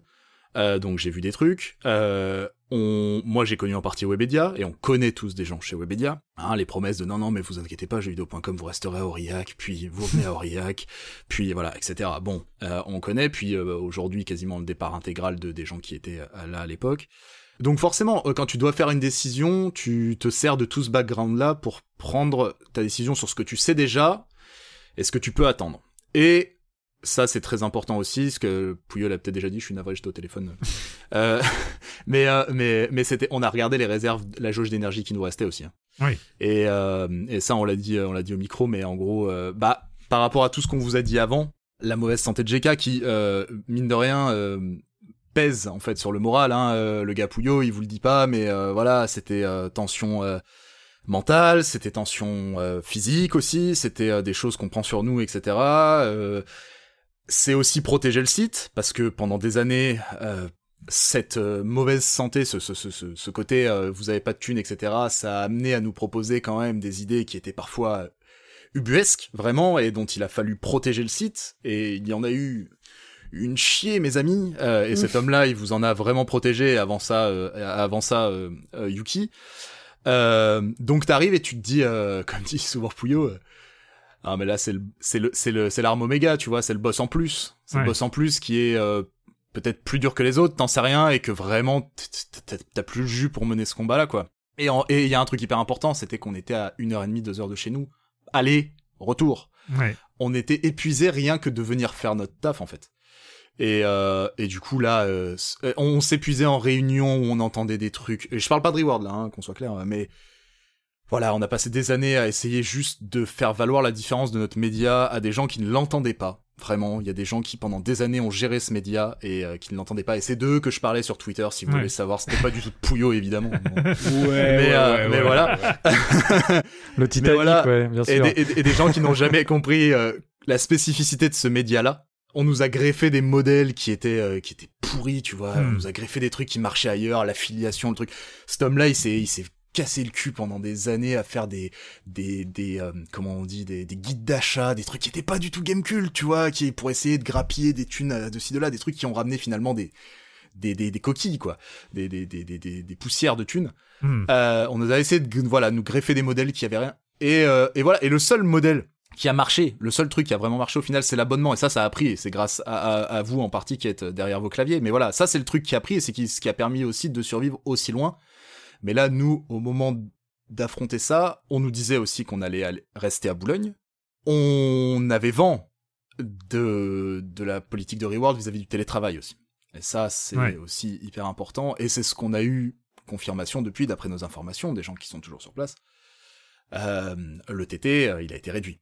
Le télétravail, il a été Ouais. réduit. euh, et, euh, et voilà, à partir de là, en fait, c'est juste quelle parole, tu, quelle, quelle valeur tu donnes à la parole qu'on te donne. En face, euh, t'as des mecs qui disent ouais, mais on va continuer comme ça, on va faire ci, on va faire ça. Tu dis est-ce que j'y crois?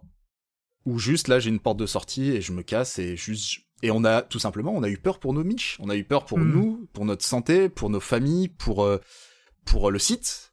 On ne voulait surtout pas aller dans quelque chose qui n'était pas ce qu'était GK. Et on ne voulait surtout pas se trahir avec la plume entre les mains. Ça, c'était hyper important. On n'allait pas euh, mourir en se trahissant petit à petit. Ça, c'était hors de question. Euh, donc, euh, c'est beaucoup, quoi. Raphaël, tu as fait partie aussi de la liste des partants. Comment ça s'est passé de ton côté? Ah, beaucoup plus simplement, mais euh, parce que pour le coup, comme quand- t'es pigiste et en plus je, je prenais un poste de rédacteur en chef à côté, bah pour moi c'était beaucoup plus simple. Ouais. Euh, et euh, en ce qui concerne Gamecult, bah, j'écrivais quelques papiers et euh, je co-animais euh, Retro Dash. Euh, J'ai fait ça pendant six mois, je crois, un truc comme ça. Et euh, avec Patrick, Mm. le fameux Patrick, qui nous a toujours fait dépasser. Euh, Des 4 heures. on passait deux heures à quatre heures. On fera euh, je peux juste pour dire à l'origine, quand on l'a repris, on s'est dit, ouais, on va faire des trucs qui vont durer une heure et demie, deux heures. Oui, bah oui, bien sûr. Et c'est pour ça qu'on leur a filé, nous, en plus. Hein. C'est ça.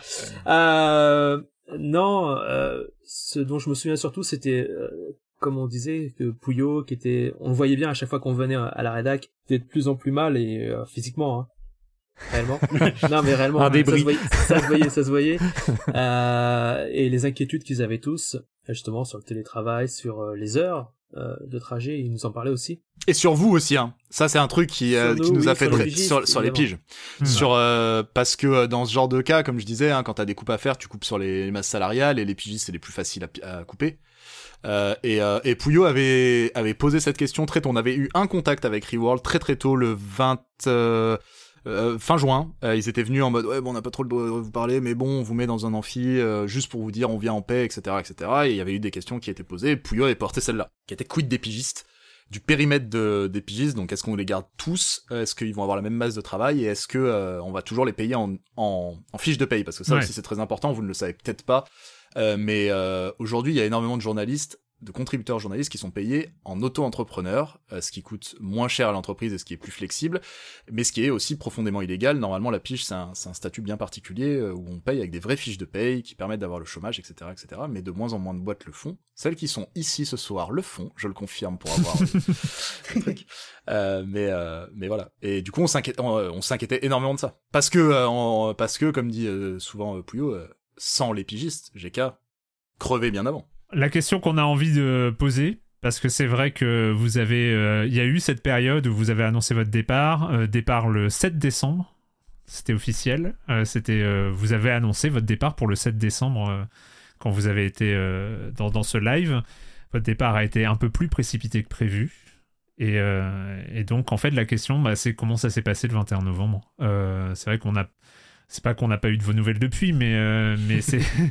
euh, c'est- Il y a eu cette nouvelle qui, est, qui était absolument folle, qui est euh, bah, vous prenez vos cartons.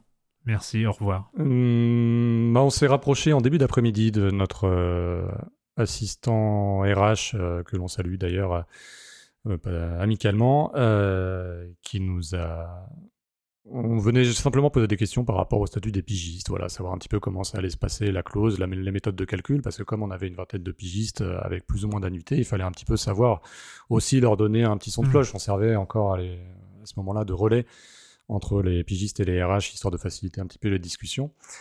Euh, et on sent qu'il y a quelque chose de bizarre dans sa réaction, parce que même si on l'a croisé assez peu, on l'a croisé sur la fin de Unify, puisqu'il était dans un autre euh, bâtiment, il n'est pas comme, euh, voilà, il ne se comporte pas comme d'habitude. Ouais. On sent qu'il est tout en retenue.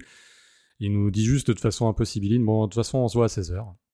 Faut que je passe vous voir, faut que je passe Je vous passe, voir, je je dois passe vous voir à un 16 truc. heures, euh, j'ai des choses à vous faire signer, ok. Et il nous réunit dans, la, dans le studio, il préfère nous mettre un petit peu à l'écart, et voilà, donc tous les, ceux qui avaient posé, signé leur clause, posé euh, quelques semaines auparavant sur le bureau, et il nous dit, euh, donc, est-ce que vous êtes là? Donc, il nous nomme euh, les uns après les autres, bon, toi, tu n'es pas là, tu sors, et il nous fait, bon, bah, je... euh, voilà, le, le- comment dire, le propriétaire, euh, non, enfin, en gros, Reward a décidé de, de mettre fin à votre période de, comment c'est, notre période de dispense? Non, voilà, vous dispense à, d'activité. voilà, à votre préavis. d'activité de, de votre préavis, donc elle va compter de demain, demain matin. euh, enfin, en gros, vous sommes de, vous sommes de quitter les locaux et demain matin, les badges sont désactivés. Vos accès le seront euh, sous 24 à 48 heures. Voilà, je ne peux pas vous dire plus. Mais euh, il va falloir signer le papier et on signe le papier les uns après les autres. Nous, on lui dit, et si on le signe pas, qu'est-ce qui se passe? Et il dit, Et, bah, en fait, euh, c'est bah, juste comme- une info comme quoi je vous ai passé l'info. C'est un papier comme quoi j'ai passé l'info, mais en fait, vous Voilà. avez même rien à signer, c'est comme ça, c'est comme ça, quoi. Et donc, euh, entre 4h15 et minuit pile, euh, on, a, euh, on a tous plié bagages, enfin tous ceux qui avaient signé leur, leur clause à ce moment-là. Alors, il semblerait que ce soit le mode opératoire de la société, c'est-à-dire que quand tu signes ta clause, il dispense d'activité. Je pense néanmoins que annoncer cette nouvelle à 16h pour le lendemain, je pense que le timing n'est pas innocent quand même, puisque on Mm. le rappelle, il y avait une... euh, bah, vous l'avez très bien compté euh, dans Libération, mais le, le, le récit du rachat avait déjà été, enfin le récit de- du départ avait déjà été euh, narré dans vos, dans vos pages, et je pense qu'il ne s'attendait pas peut-être à ce qu'il y ait eu autant de résonance, Ouais. notamment dans les médias nationaux. Et je ne sais pas s'il y a de la vexation derrière ça. Moi, c'est mon, ma conviction personnelle, mais euh, je pense qu'elle peut être balayée assez vite, j'en sais rien. En tout cas, ce qui est certain, c'est qu'entre 16h et minuit, il a fallu qu'on fasse les cartons, toutes nos affaires, les... alors pour certains, plusieurs années de taf, voire plusieurs dizaines d'années de taf. Et euh, repartir avec les moyens du bord, donc un Uber, euh, l'alluma mobile, euh, enfin ce genre de ce genre de choses. Les gros. Pikachu, les cadres, les machins, allez hop, tout ça, euh, au revoir et le lendemain terminé quoi. Ouais, ouais, on... à 16h, on nous dit, euh, c'est, c'est, euh, c'est votre dernier jour, en fait, ce soir. Ce soir, c'est vrai, il faut, il faut que tout soit enlevé, enlevé en partie. Ce qui est bizarre sur ce truc de dire, euh, euh, c'est la pratique de la maison. Alors, apparemment, ça serait le cas. Seulement, nous, on pose notre préavis le 7 novembre. Entre le 7 et le 21, il se passe du temps. Et alors, je veux bien qu'il y ait la latence de, en gros, il y a les deux pôles de RH, celui de Reworld et celui d'Unify, qui doivent s'unir et passer les papiers, machin. Ok, soit. Mais il y a, c'est vrai qu'il y a un timing tout à fait curieux euh, après la communication du 17 qui intervient. euh, donc voilà. Et d'autant que par la suite, euh, on sait que nos camarades qui ont eux aussi posé leur clause ont été dispensés de d'activité day one, c'est-à-dire immédiatement, direct. Euh, donc euh, bon, c'est la, c'est la, c'est la règle de la maison, euh, on, on sait pas. Mais ce qu'il faut préciser que la dispense d'activité c'est légal. Hein. Euh, Mmh. c'est Oui, un truc sûr. qui se fait ailleurs. Euh, D'aucuns le trouvent logique parce que c'est en gros, bah t'as décidé de partir, il y a plus de raison que tu sois là pour parler au nom de ton truc. Nous, évidemment, on l'a mal vécu parce que euh, on s'était, même si on était assez peu surpris au final, mais euh, on, on l'a mal vécu parce qu'on s'était engagé, en particulier Pouillot s'était engagé à faire le truc bien jusqu'au bout. Ce qu'on aurait pu ne pas faire, hein, globalement. On aurait pu dire, oh, pff, oh, bah, il nous reste un mois, les gars, euh, frein à main, euh, deux à l'heure, et puis euh, démerdez-vous, quoi. On avait tenu à faire tout jusqu'au bout, y compris les émissions, alors que le moral n'y était pas, et je peux vous dire Ouais. que passer derrière la caméra quand tu te sais que, voilà, tout ça, euh, c'était compliqué. Pouillot avait même proposé de faire la transition avec la nouvelle équipe. On avait même joué le jeu de voilà du recrutement en donnant bon bah voilà des pistes pour le recrutement etc. Pareil, on aurait pu laisser tout le monde se démerder. Donc oui, forcément, euh, c'est- c'était euh, nous on l'a nous on l'a évidemment mal vécu, d'autant qu'en effet euh, là tu coupes tout quoi. Euh, Ouais. Une rédac de jeux vidéo, t'as les accès sur les consoles, t'as tes comptes sur les consoles, t'as tes comptes Gmail, t'as tes machins. T'as des courriers qui sont à la limite du pro et du perso, euh, t'as, tu sais pas ce que t'as laissé sur les machines, et puis là, tu, tu, tu cogites un peu aussi, tu dis putain, on nous met dehors mais, comme ça, euh, enfin, désolé, mais je laisse rien sur mon PC, quoi, attends, euh, c'est, c'est voilà. Donc, euh, donc voilà, et puis du- juste euh, du matos. Un gars comme Hubert, et puis après comme Sylvain, son plateau, c'est son bébé, il l'a regardé deux minutes en partant, en éteignant les lumières, il a pas eu le temps de lui dire au revoir de quoi que ce soit, quoi. Et surtout, évidemment, les lecteurs, quoi. Évidemment, les lecteurs, euh, à qui on, on, on prévoyait de faire un bel au revoir, etc. Et il y a ce truc aussi, ce serpent de mer, un peu de dire, euh, qui était en place depuis un moment, il, et quand je dis il, c'est à la fois Unify et Reworld, ne voulait pas que ça sonne comme le glas de, comme le glas du média. Il ne voulait pas que Ouais, notre départ soit assimilé à une fin. Ce que je peux comprendre, à la limite, hein, franchement. Ce que je peux comprendre. Mais, euh, du coup, euh, c'est vrai que l'émission d'au revoir, pour eux, peut-être, sonnait un petit peu trop comme, euh, comme, comme cette, comme ce- ce- cette note de fin, quoi. Euh, et donc, ils ont préféré tout simplement la, l'éviter. C'est ce qui a été ressenti d'ailleurs par à peu près tout le monde euh, en, en termes de notes de fin. Euh, moi, j'ai envie juste, euh, bah, peut-être euh, Julie, Kevin, Raphaël, en tant que journaliste, encore, encore une fois, c'est aussi pour ça que cette émission existe.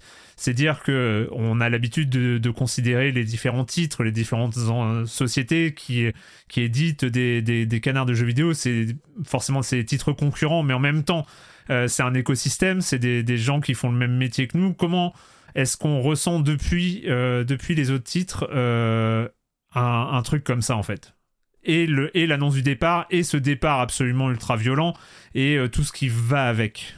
Je sais pas, Julie. Euh, bah alors moi, je vais vraiment parler à titre personnel parce Oui. que j'étais pas à Canard PC à ce moment-là, mais euh, à titre personnel, euh, bah, c'est avec une énorme tristesse que j'ai accueilli cette nouvelle. Enfin vraiment. Et je, je vais un petit peu parler à la place de de mes collègues de Canard PC, mais je sais que ça a été vécu comme un, un coup dur pour beaucoup parce que euh, je veux dire quand on est dans un milieu autant à l'agonie, désolé de, de balancer le mot, mais euh, que celui de la presse jeux vidéo indépendante, forcément, enfin, il y a, y a une réelle entraide. On considère plutôt les autres comme des confrères et consoeurs que comme des concurrents. Donc oui, ça a été avec une immense tristesse et euh, bah, je dois avouer qu'à partir du moment où en fait on a su que c'était Reworld qui était aux manettes du rachat, euh, bah forcément oui. Enfin nous aussi, on, on avait vu euh, le cas absolument extrême qui avait été celui de du rachat de Science et Vie. Donc euh, oui, enfin à partir de ce moment-là, c'était déjà acté dans nos têtes que c'était euh, bah, la fin Hmm. d'un game culte. Oui. C'est sûr. Kevin. Bah, en fait, enfin, moi, le, il n'y a pas eu euh, une sorte de déflagration au moment de l'annonce euh, avec la fameuse émission de, euh, de, de, de novembre, parce que connaissant bien les, gens, ayant partagé un appartement à la Gamescom, etc., j'avais vu un peu ce qui se tramait, donc il n'y a pas eu une, surprise. Mais, il se trouve que malgré tout, le, jour où y a eu, où ça a été officiel, quand bien même j'étais au courant, quand bien même je savais ce qui se tramait, etc. Euh, ouais, il y a eu un mélange évidemment de, tristesse et en même temps, et je, peux le dire, aussi de fierté. Parce que euh, je, je, je, les ai trouvés, ces deux personnes-là, euh, d'une dignité incroyable sur le moment, euh, à la fois euh, très sobre, très clair et, et, et très très courageux. J'associe absolument tous les membres de, de, la rédaction qui se sont mis dans cette, dans cette, dans cette charrette d'une grande tristesse parce que parce que il faut il faut du courage, il faut de la dignité, il faut de la fierté de et euh, pour pour pour faire ça, on, et euh, enfin voilà, donc j'étais, je me rappelle, j'étais avec Sophie, on était, on était dans les locaux comme ça, et on n'entendait plus un bruit euh, à part des reniflements, euh, hmm. parce que parce qu'on était vraiment, voilà, c'était ce, ce mélange-là de, de, la tristesse et en même temps de se dire putain c'est beau ce qu'ils font malgré tout, malgré cette situation, c'est c'est vraiment beau ce qu'ils sont en train de faire, et et voilà. Et ce qui s'est passé après, le, la demande de qui, partent instantanément. J'ai beau le réentendre, j'ai beau le réentendre pour la quinzième fois cette histoire, ça continue de, me révolter et de, vraiment c'est absolument honteux. Petite parenthèse d'ailleurs là-dessus qu'on m'a demandé de préciser. Euh, euh, vous ferez ce que vous voulez de l'info, mais ça c'en est une. Euh, nos camarades qui sont restés après nous, notamment chez les NUM, qui ont posé des clauses, n'ont pas eu de dispense d'activité. Raphaël, toi en tant que, du coup, pas en, tant que pigiste euh, Gamecult, mais t'avais les deux casquettes aussi, en tant que journaliste et en tant que journaliste aussi expérimenté de la presse jeux vidéo, t'as quand même un t'as quand même un parcours euh, derrière toi. Et euh, comment t'as vécu ça? De l'extérieur intérieur Alors de l'intérieur, euh, bon, on le voyait venir avec Patrick, hein, justement, on en parlait à chaque fois qu'on terminait Retro Dash et qu'on rentrait ensemble. Et surtout à la fin, toute fin, enfin non, au tout début de l'enregistrement du dernier Retro Dash, euh, il y a toute l'équipe qui est venue, ce qu'elle faisait jamais, hein. c'était en novembre je crois, hein, je sais pas de bêtises, mi-novembre. Euh, il y a toute l'équipe qui est, qui est venue nous voir et quasiment pour nous dire au revoir. C'était très étrange, hmm. euh, très étrange et on sentait déjà qu'il y avait quelque chose qui allait, euh, qui allait arriver euh, assez rapidement. Et d'ailleurs, à la fin de Retro Dash, on, part, enfin, on passe 15 minutes quasiment à discuter de, de la fin du studio dont on parlait, c'est-à-dire Cinemaware, et on parlait un petit peu du game cult déjà, quelque part. C'était un peu voyant peut-être, je sais pas. Après, évidemment, comme comme tout le monde, bah, je l'ai pris comme une claque, euh, mais peut-être nuancé par justement ce qu'on avait vécu quelques semaines avant tout en sachant qu'on on était dans l'expectative, on savait pas si Retro Dash allait sortir ou pas. Euh, on savait qu'Hubert avait récupéré une partie peut-être euh, de l'émission, mais pas tout, qu'il avait pas pu terminer. Enfin bon, voilà, donc c'était compliqué et on attendait impatiemment de, de voir de voir tout ça. Et euh, mais non, c'était une claque évidemment, parce que même si on a bossé par intermittence à, à, euh, les bonhommes qui sont là en, ils sont en haut de l'écran, ils sont en haut de l'écran là sur, mhm. sur, le live, parce que chez nous ils sont en bas. Euh, je les ai fréquentés pendant des années euh, dans toutes les publications, euh, soit chez Gamecult, euh, ce fameux voyage de presse euh, Midway avec avec Puyo. le dernier voyage de presse de Midway avant que Midway cool. Et ah, voilà donc ouais, Vegas, incroyable. Ouais, Vegas, voilà, ouais, c'était bon. et en tant que qu'ancien, bah comment dire, j'en ai vu des boîtes qui coulent. voilà. j'étais dedans, donc euh, j'étais dans la charrette, donc euh, hmm. bon, c'est toujours très triste. Hein. Après, euh, c'est plutôt ouais, la question qui se pose, c'est surtout celle de de ceux qui restent aussi, hmm. de ceux qui restent. et de ce que vont faire ceux qui sont partis. On va, on, on va aborder, je pense qu'on abordera aussi ce que vous faites et tout ça. Euh, d'une part dans la deuxième partie euh, de, cette émission, et puis d'autre part dans euh, la petite séquence qui s'annonce là maintenant, parce que donc c'est dans le programme de Gâchette Gauche, nous avons une première discussion Et euh, la deuxième discussion, je sais plus si je vous l'ai annoncé, mais c'est euh, à quoi sert encore le journalisme jeu vidéo? Vous avez deux heures. Non, vous avez plus deux heures d'ailleurs. Euh, mais, mais, mais, entre temps, bah voilà, c'est le gâchette gauche aussi, c'est le rendez-vous de la presse jeux vidéo qui, euh, bah, c'est moi quand j'ai lancé ça, je suis super content que tous les trois vous ayez accepté. Mais c'est aussi, bah, la presse, c'est des numéros, c'est des numéros tous les mois, et je voulais aussi qu'on garde un moment pour euh, bah, montrer à toutes les personnes qui nous regardent, à toutes les personnes qui suivent cette émission, euh, que cette presse jeux vidéo est encore, euh, est encore bien vivante, est encore bien active. Et, et puis bah, je, vais commencer, je vais commencer avec toi, Kevin, parce que tu es le premier bouton sur mon machin qui va afficher. Eh ben, écoute, je suis flatté. J'ai un ordre. donc en fait, tu vas pas nous parler du prochain numéro de JV. Enfin, si tu vas nous en parler un petit peu peut-être, mais déjà parler du euh, dernier qui est un hors série. Tout à euh, fait. Donc, euh, qui est un hors série Resident Evil. C'est marrant que tu dises que la presse papier est encore bien vivante avec la couve que tu vas montrer, je pense, où on va voir un gros zombie un peu décharné. Je sais pas s'il y a une métaphore un peu, un peu, un peu cachée. Mais oui, euh, pour pour cet hiver, nous on a on a choisi de faire un, un hors série euh, parce que parce que l'actualité euh, au moment de à ces moments-là, c'est pas forcément ce qu'il y a de, de plus de, de, plus intéressant et on avait envie comme ça de faire un, un hors série qui diffère un peu de ceux qu'on fait euh, par ailleurs, qui sont souvent consacrés à des machines ou à des consoles. Là, on mhm. voulait revenir sur une saga.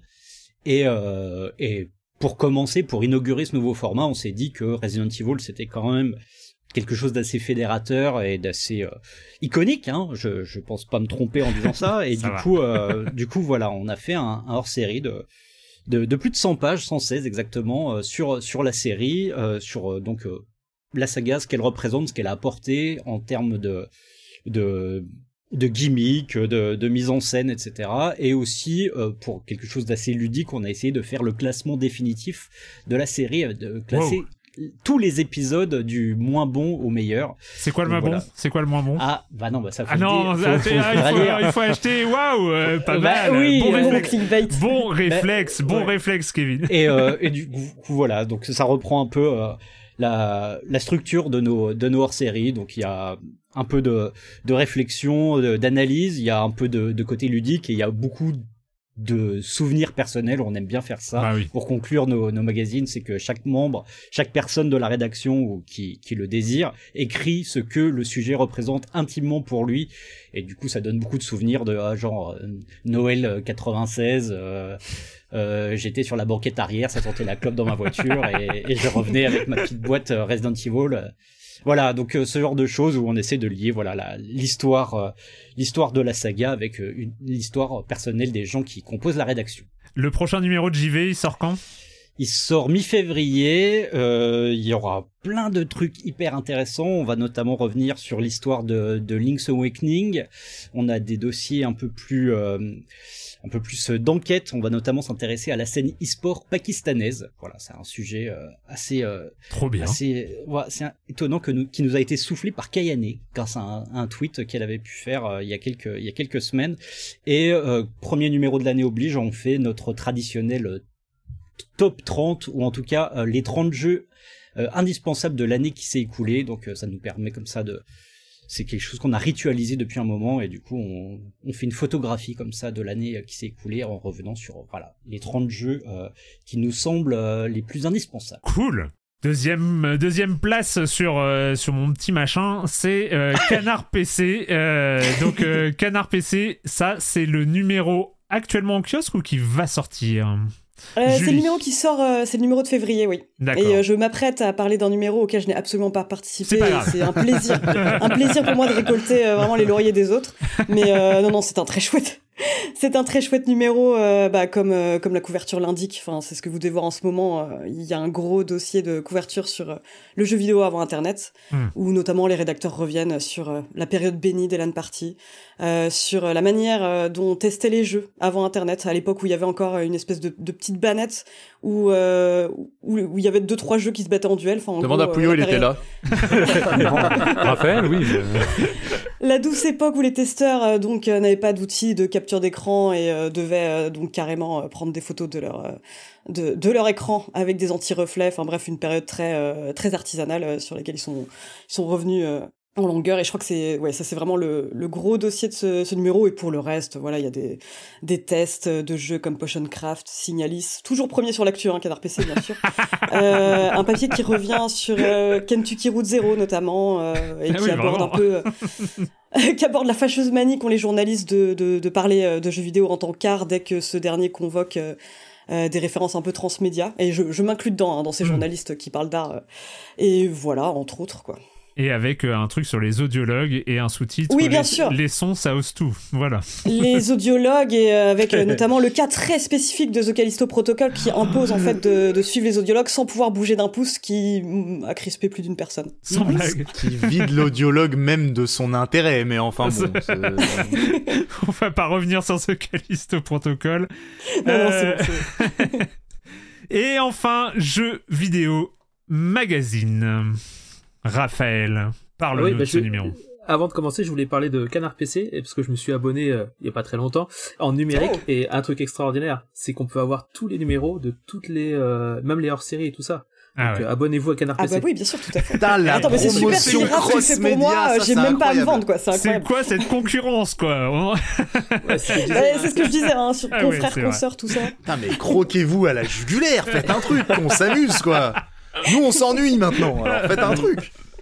Et donc, euh, non, non, nous, on a fait une, une couverture pour le prochain numéro euh, qui est arrivé, le dernier numéro d'ailleurs, Mhm. qui est arrivé euh, fin, qui est arrivé il y a quatre jours euh, sur Hogwarts Legacy où on revient un peu sur tout ce qu'on sait sur le jeu, puisque malheureusement, on n'a pas pu vraiment mettre la main dessus, à part 45 minutes. Ah ouais. Bon, C'est léger. voilà. Ben voilà. Bon. Et comment on fait Comment on fait alors hein, quand Bah alors, bah alors, alors, ce qu'on fait, c'est que tout simplement, on, on fait des interviews de développeurs plutôt que de faire euh, une preview sur le jeu. D'accord. On se demande quels sont leurs, euh, leurs objectifs, ce qu'ils ont fait av- avec le jeu, quelles étaient leurs volontés, les, les choses qui ont marché, qui n'ont pas marché. On fait une sorte de légèrement, parce que c'est jeux vidéo magazine, hein, ce n'est pas euh, Canard PC ou, euh, ou JV. Euh, on essaye de faire un peu un, un rétro sur sur le jeu, comment ils ont Hmm. les choses qu'ils ont réussi et qu'ils ont raté. Et on fait ça aussi sur Dead Space, parce que Dead Space, on l'a pas eu en test non plus. Parce qu'il y a un truc que je voulais dire, c'est que euh, les magazines, ils ont des dates de bouclage. Bien et sûr. malheureusement, et malheureusement, elles co- coïncident pas souvent avec euh, celles des sorties des jeux ou avec celles des, vers- des envois de versions. Hmm. Et donc, Dead Space, bah, à quelques semaines, euh, quelques jours, bah, on l'a pas eu, tout simplement. Ou parce qu'il y avait un NDA ou un embargo, un truc comme ça, et donc on n'a pas pu l'avoir. Et pareil, euh, je reviens euh, longuement sur euh, sur euh, sur les objectifs des développeurs, avec les développeurs en interview, tout ça. Donc, euh, le but avec euh, ce jeu vidéo magazine là qui euh, qui revient. Euh, ils testent les jeux, si, si, si, si, si. Mmh, je vois ouais. le chat. Si, si, on teste beaucoup de jeux. Bah et oui, quand dans même. le prochain encore plus. Et euh, si, si, on, on est sûrement le même un des magazines qui teste le plus de jeux parce qu'on met beaucoup de place, euh, on laisse beaucoup de place au test. Euh, mais pour le coup, sur ces sur ces gros jeux là qui étaient euh, problématiques en termes de date d'envoi et de bouclage, bah malheureusement, il a dû faire, euh, fallait choisir d'autres d'autres possibilités et notamment celle de de faire des dossiers autour euh, et de vérifier ensuite par le test qui auront lieu donc euh, Le mois d'après. euh, si finalement euh, ces, ces, ces objectifs ont été atteints ou pas. D'accord. Et j'ai un, quand même un quatrième bouton parce qu'il y a aussi une autre, euh, une autre actualité dont il faut parler.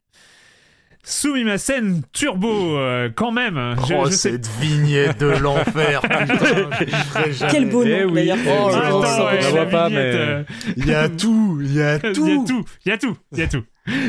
Quoi, c'est celle avec Hubert, c'est ça, non? Je sais pas. Non, non, c'est C'est le celle bilan où t'es avec euh, 2022. les gars. Ah, le bilan. Ah oui, oui, oui. ouais, ouais. Miniature familiale, hein, c'est mon cousin qui l'a fourni, euh, qui est vraiment, qui a vraiment tous les talents.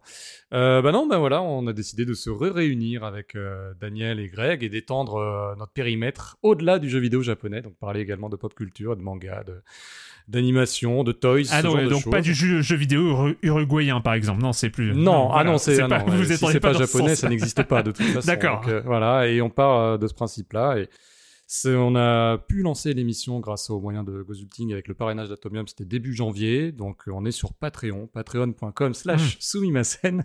Oh, Et euh, ça marche plutôt bien puisqu'on a atteint trois des quatre paliers. Euh, on va pouvoir non seulement proposer une autre émission, bon c'est du let's play, on va Ouais. pouvoir proposer une émission en live dans le courant de l'année et on va même pouvoir partir au Tokyo Game Show.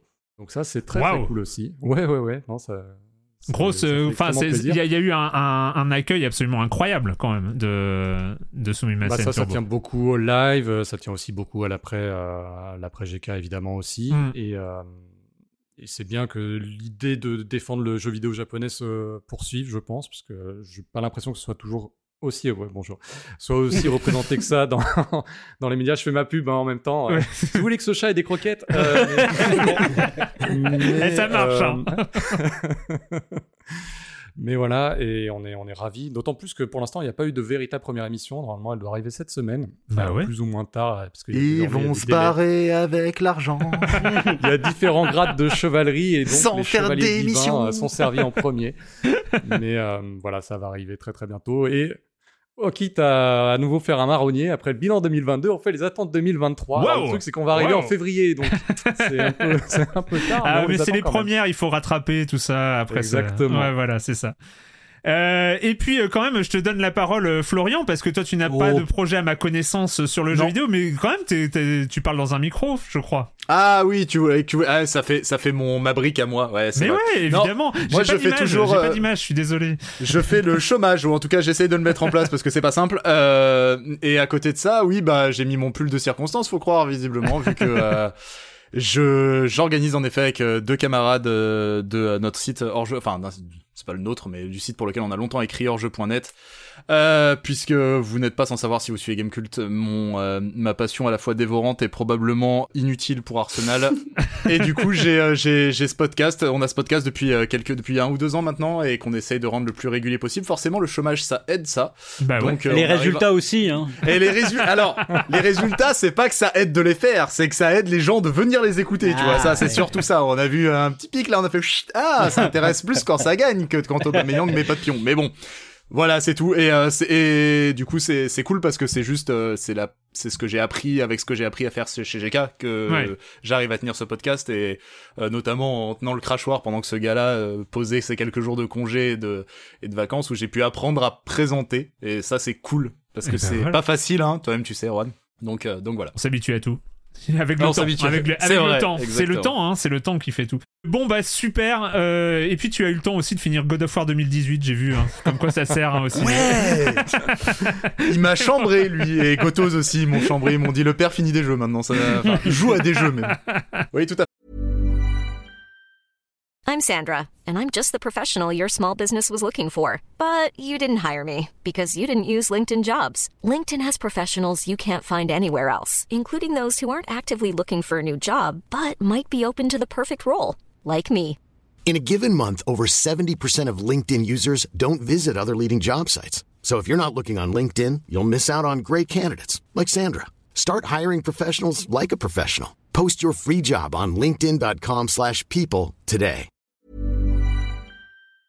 Écoutez, bah on va on va passer on va passer à la grande question. Franchement, je suis un peu dans le flou. Je ne sais pas du tout ce que ça va donner, mais euh, en un peu en, en miroir de cette première partie, on a parlé comme ça des, derniers mois euh, des derniers mois de votre histoire à, à Gamecult. Et puis bah en fait j'avais aussi envie de poser euh, de poser une question plus large qui nous agite ou pas. hein. D'ailleurs, on peut aussi on peut on peut aussi ne pas trop y faire attention.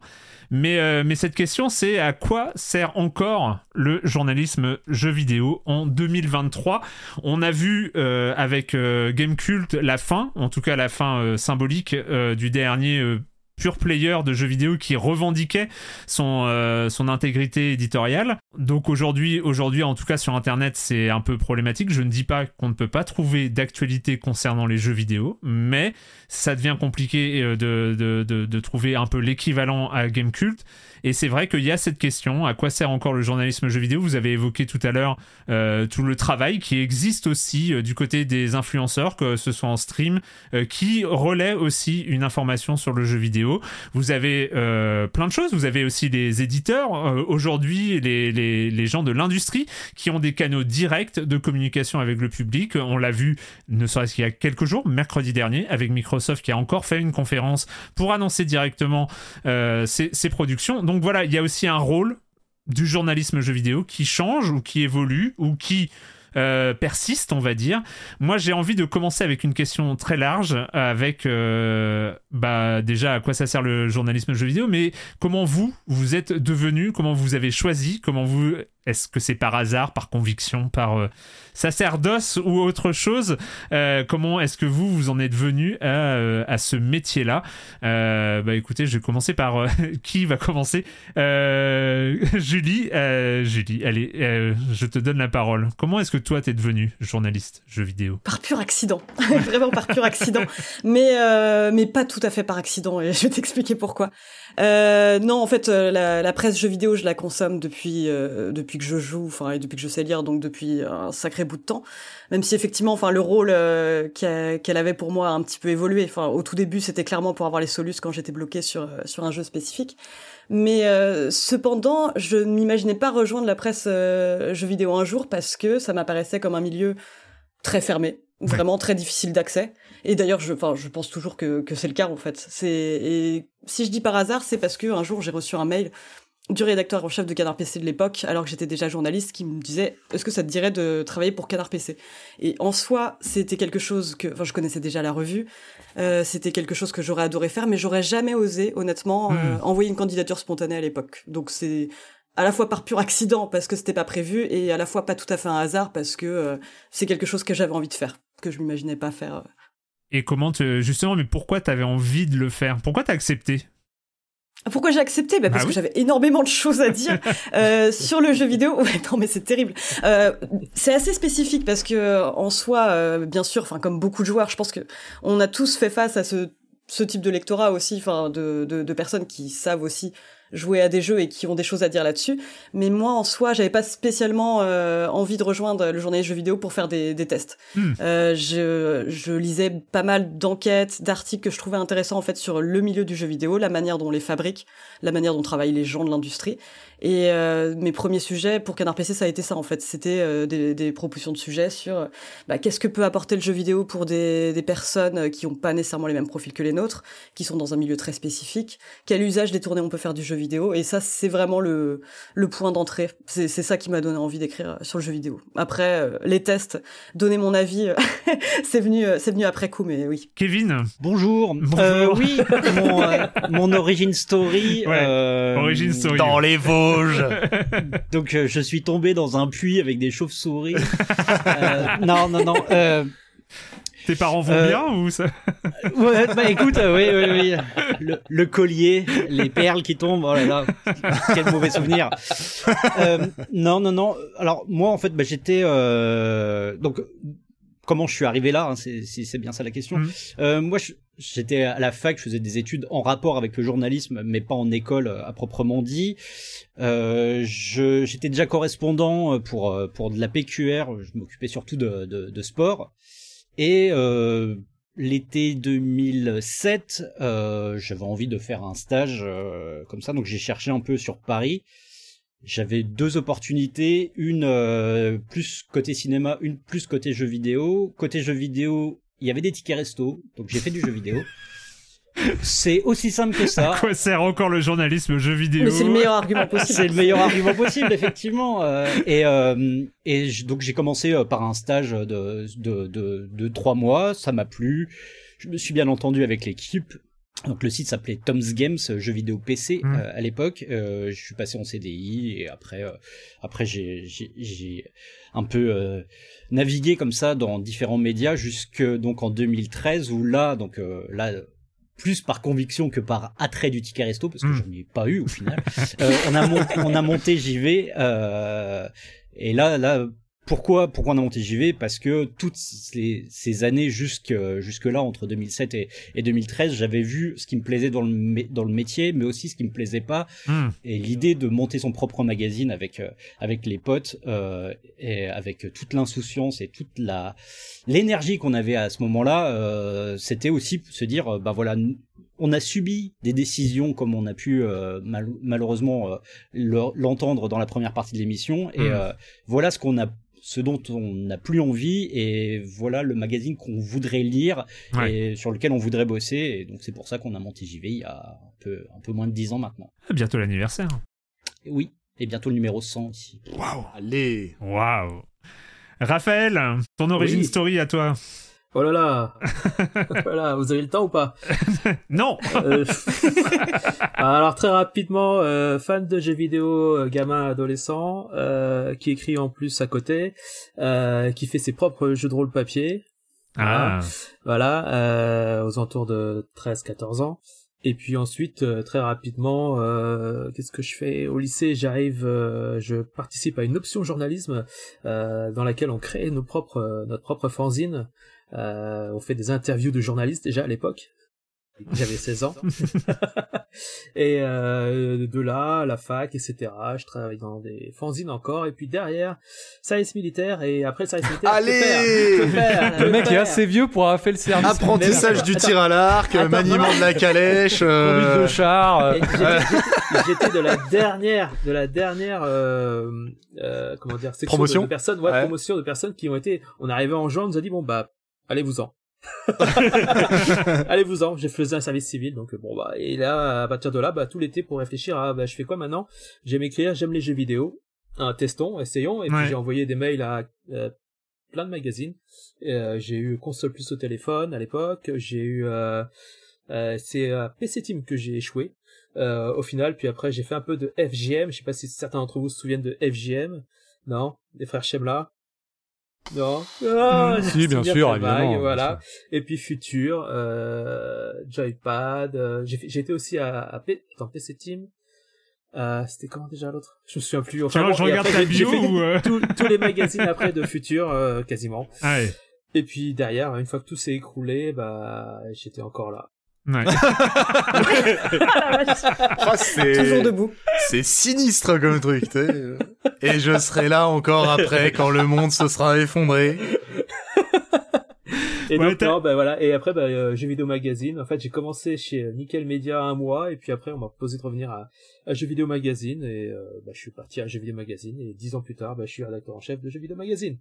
Yes Voilà, très Bravo. simple. C'est une success story.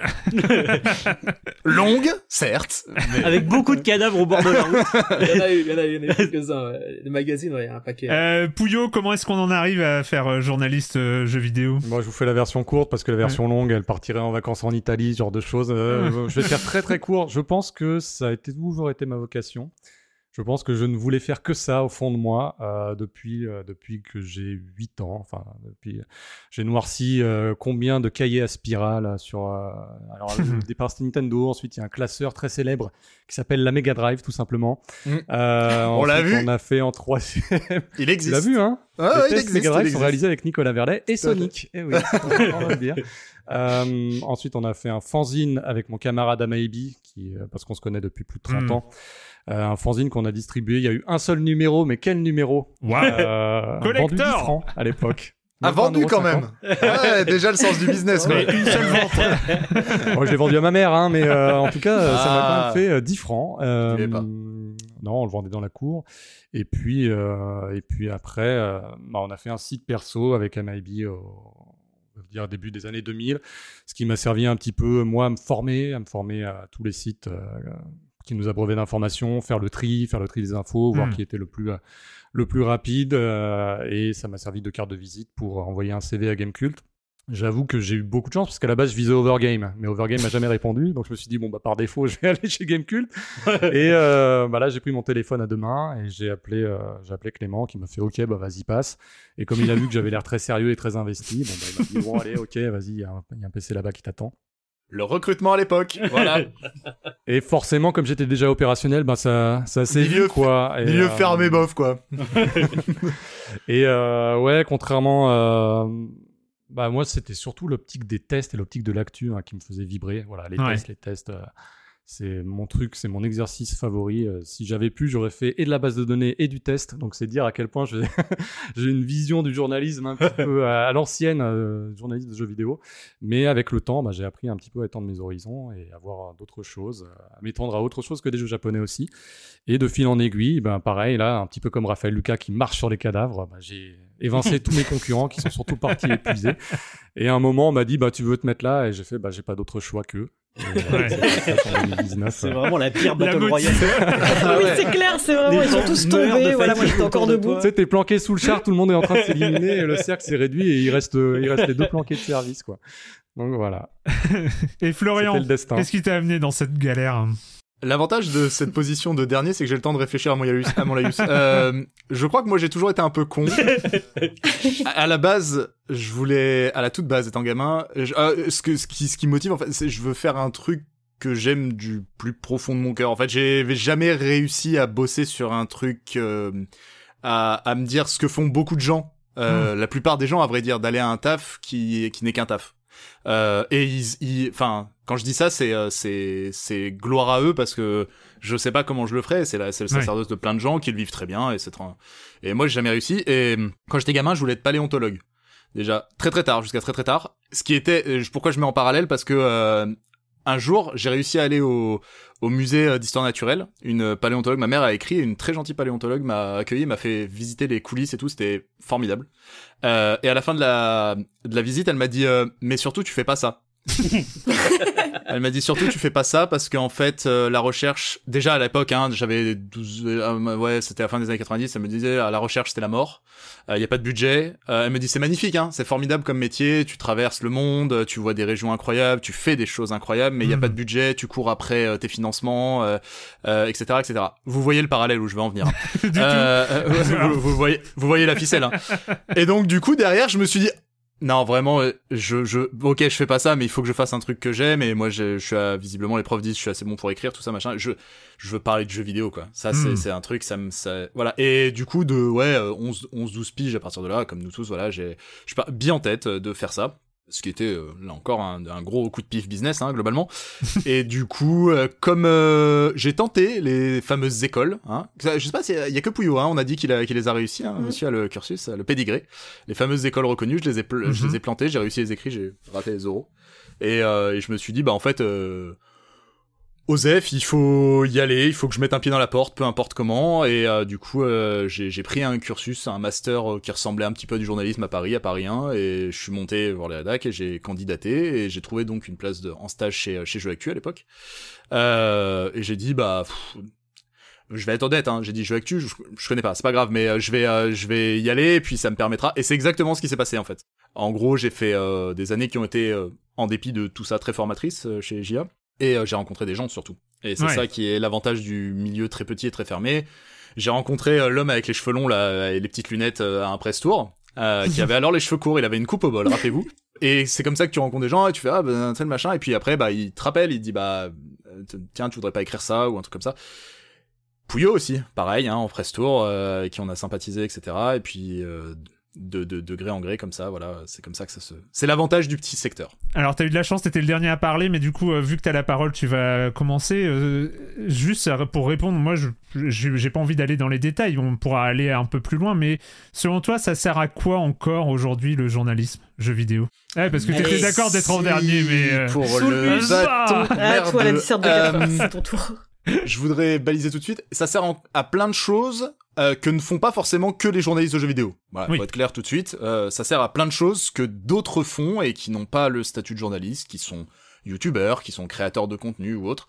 Mais euh, les journalistes ont ce c'est cette recherche d'objectifs premiers qui peuvent atteindre, qui être atteints par d'autres et euh, et ils ont aussi théoriquement à la fois méthode et déontologie qui permettent d'atteindre ces objectifs. Hmm. En l'occurrence, euh, à, à, à mes yeux, euh, et avant tout, commenter et euh, critiquer l'industrie sur laquelle ils se penchent. Avoir, à mon sens, le plus grand, euh, euh, le plus grand devoir du journaliste et, euh, et, et ça, ça, ça, ça, ça colle à peu près avec toutes les rédactions qui sont là, etc. C'est la distance avec le sujet qu'ils traitent.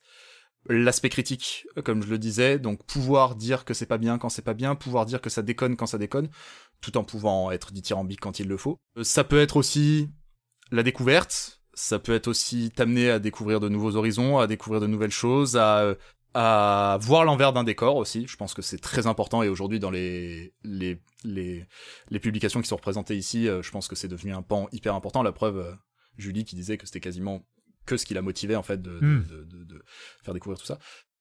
Ouais, j'aurais du mal à résumer comme ça, mais là c'est ce qui me vient tout de suite comme ça. Commenter, critiquer, analyser. Analyser, moi c'est un truc euh, qui, qui me plaît beaucoup, analyse à froid, euh, se démarquer. Et, et, et voilà, et pouvoir proposer un regard documenté sur une passion que tu peux avoir toi en tant que joueur, mais Ouais. qui va vraiment t'apporter quelque chose de plus avec, bah voilà, comme je disais, le bagage du journaliste, c'est-à-dire théoriquement, théoriquement, c'est un peu pédant de dire ça, mais théoriquement, on n'est pas à peu près n'importe qui qui commande. C'est pas, t'es pas censé quand tu lis un, ma- un, un mag ou quand tu lis un site avec des journalistes dedans, théoriquement, t'es pas censé avoir le débat du comptoir de Bébert à côté au Narval là qui est avec sa, sa teinte de Stella et que te dit ah machin un truc bon voilà Mais ça se trouve, il est très intéressant, Weber. et c'est ce que je disais au début.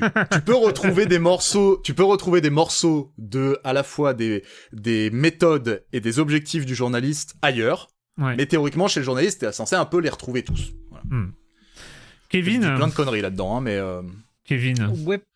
Euh, ouais, pour. euh, bah, je suis globalement d'accord avec euh, ce que vient de dire ah ça va alors. l'ami Velter. Euh, en fait, je, depuis que tu nous as soufflé ce sujet, effectivement, ça, bon, j'ai j'ai un peu rigolé parce qu'il y a le côté un peu philosophique, sert à rien. existentiel. C'est ça. Le premier Euh, épisode, de à quoi dire, vous servez, quoi. À quoi, à quoi je sers depuis, depuis toutes ces années? Donc bon, je- ça ça m'a fait un peu mal au cœur, comme ça, de réfléchir à tout ça. Mais non, mais en gros, euh, en fait, je vais, je vais utiliser un mot qui, euh, qui pourrait paraître un peu euh, presque dégradant. euh, je vais dire que c'est important de rester dans le domaine du divertissement. Le divertissement, en fait, c'est quoi? C'est pas euh, Patrick Sébastien et, des jongleurs et, tout, et tout ça. Le divertissement, c'est c'est plein de choses. Le divertissement, c'est aussi euh, instruire, euh, décoder des, des, des tendances, euh, effectivement, donner des points de vue, des critiques, des analyses, etc. La presse magazine, par essence et par euh, par son rythme, n'a pas vocation à être première sur euh, l'info ou sur l'actualité. C'est, c'est- je veux dire, même même les sites internet aujourd'hui sont dépassés par euh, par les réseaux sociaux, par un tweet. euh, même si ta news tu l'as fait euh, au moment où un truc tombe, euh, tu seras toujours pas aussi rapide que, que le tweet euh, le tweet du studio ou le tweet de, de, de quelqu'un qui va être sur le sujet. Donc donc oui, nous on en tout cas euh, moi c'est comme ça que je, je vois euh, j'y vais. C'est là pour une fois par mois faire un vrai magazine. Et ce que j'entends par magazine, c'est c'est ça, c'est donner un point de vue sur sur tout ce qui va être euh, selon nous euh, euh, cohérent et donner un éclairage qui va être tantôt euh, effectivement informatif, qui va être peut-être que des fois on va parler de sujets que les gens connaissent mieux que nous, mais en fait nous on apporte un point de vue, on apporte euh, effectivement un éclairage, on apporte euh, peut-être de, de la drôlerie parfois, etc. C'est pour ça que je je, je veux pas euh, galvauder et mésestimer le mot euh, divertissement parce que je pense que c'est ça. Nous on sait que tous les mois on va avoir 100 pages que les gens vont lire euh, assis, euh, que ce soit dans un bus, que ce soit dans un métro ou que ce soit dans leur toilette. Mais et on sait que nous ce qu'on doit apporter c'est ça, c'est quelque chose qui va les les, détendre, le- les instruire, les voilà, les dérider pendant qu'ils font euh, ce qu'ils ont à faire.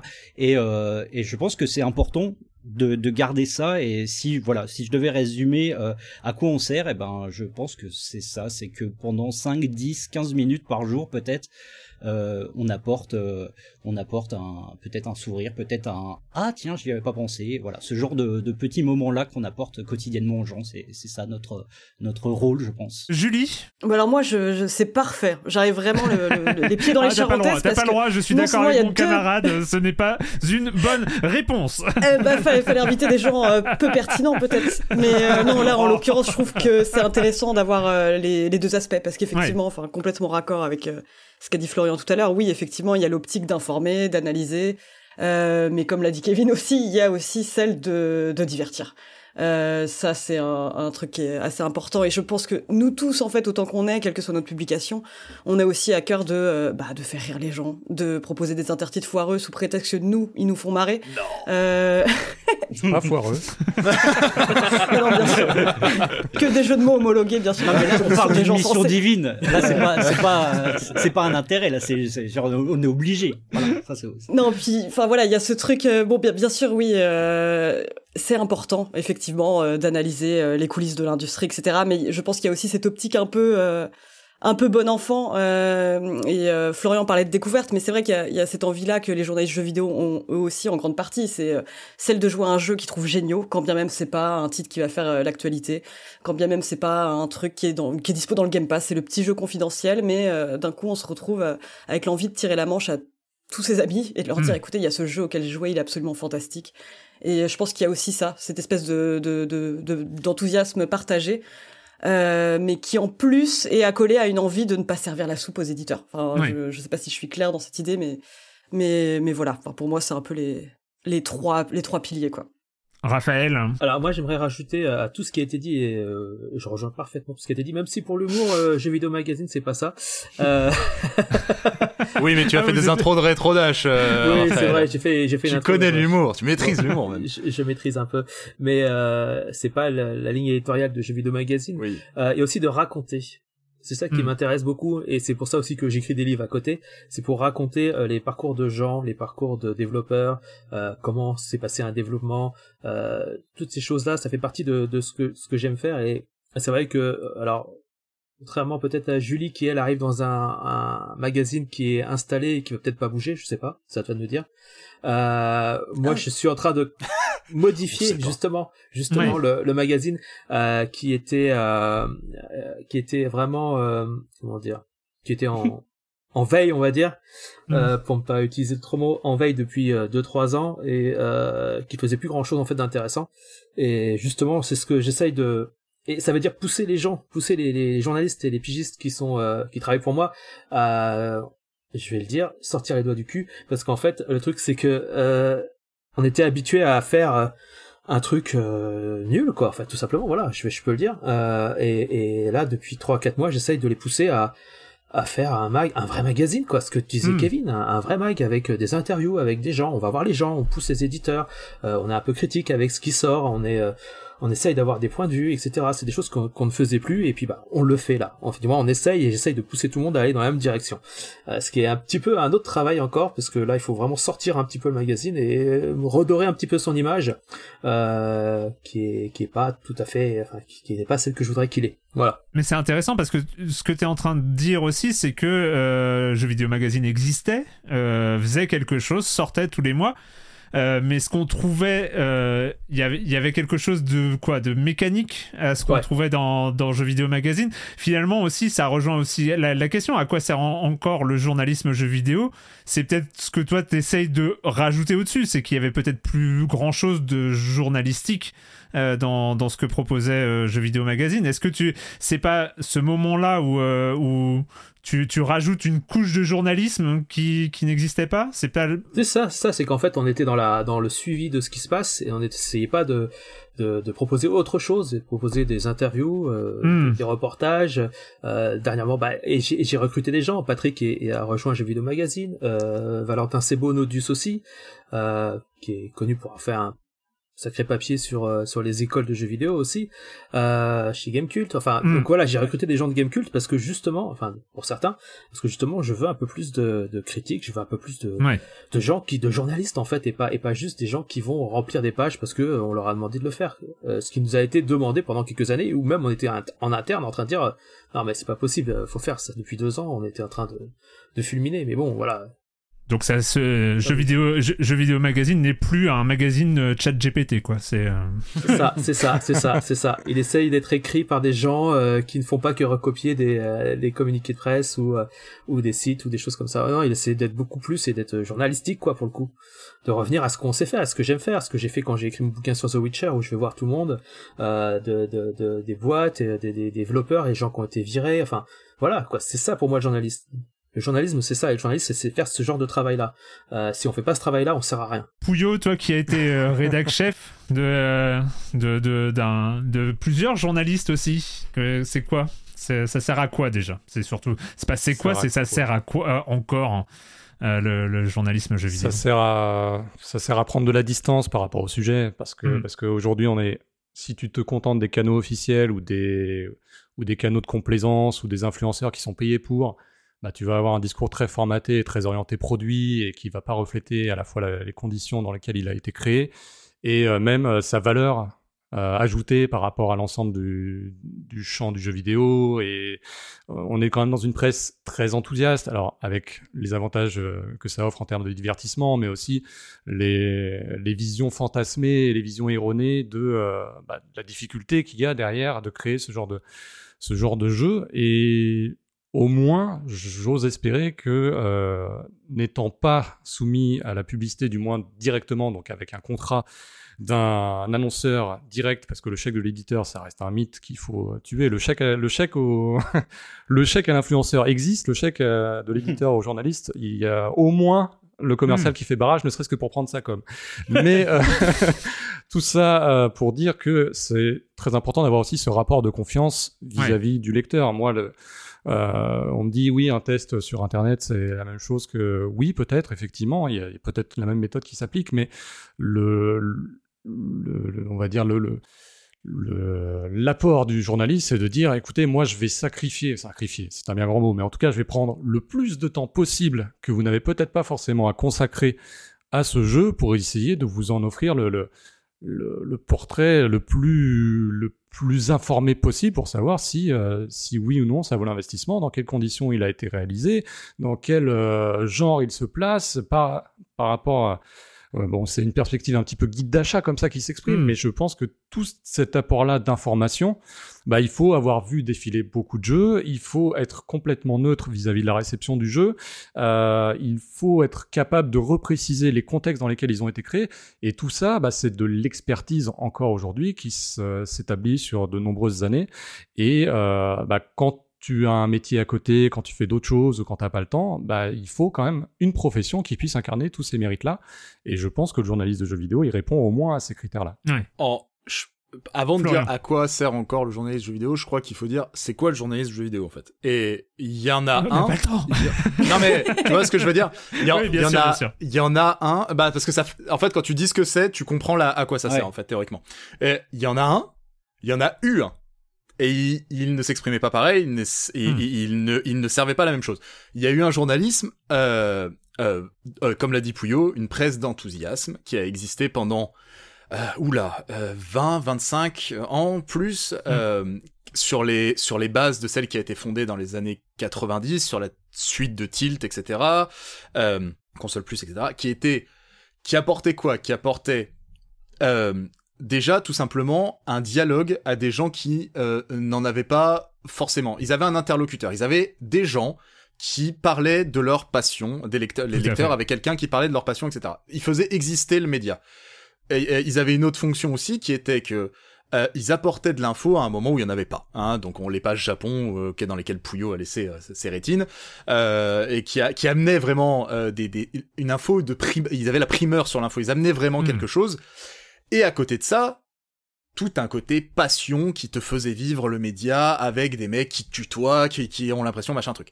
Là, le côté critique, distance et tout, disons-le, hein, pendant 20-25 ans, euh, voilà, c'était quand même pas la panacée. Et même si on a tous adoré lire cette presse-là parce qu'on avait l'impression d'exister et de, de faire exister un truc qui nous passionnait, euh, il y a des plein de repères dans cette presse-là que aujourd'hui on a mis de côté. Enfin, cette presse-là n'avait pas les repères qu'on avait aujourd'hui.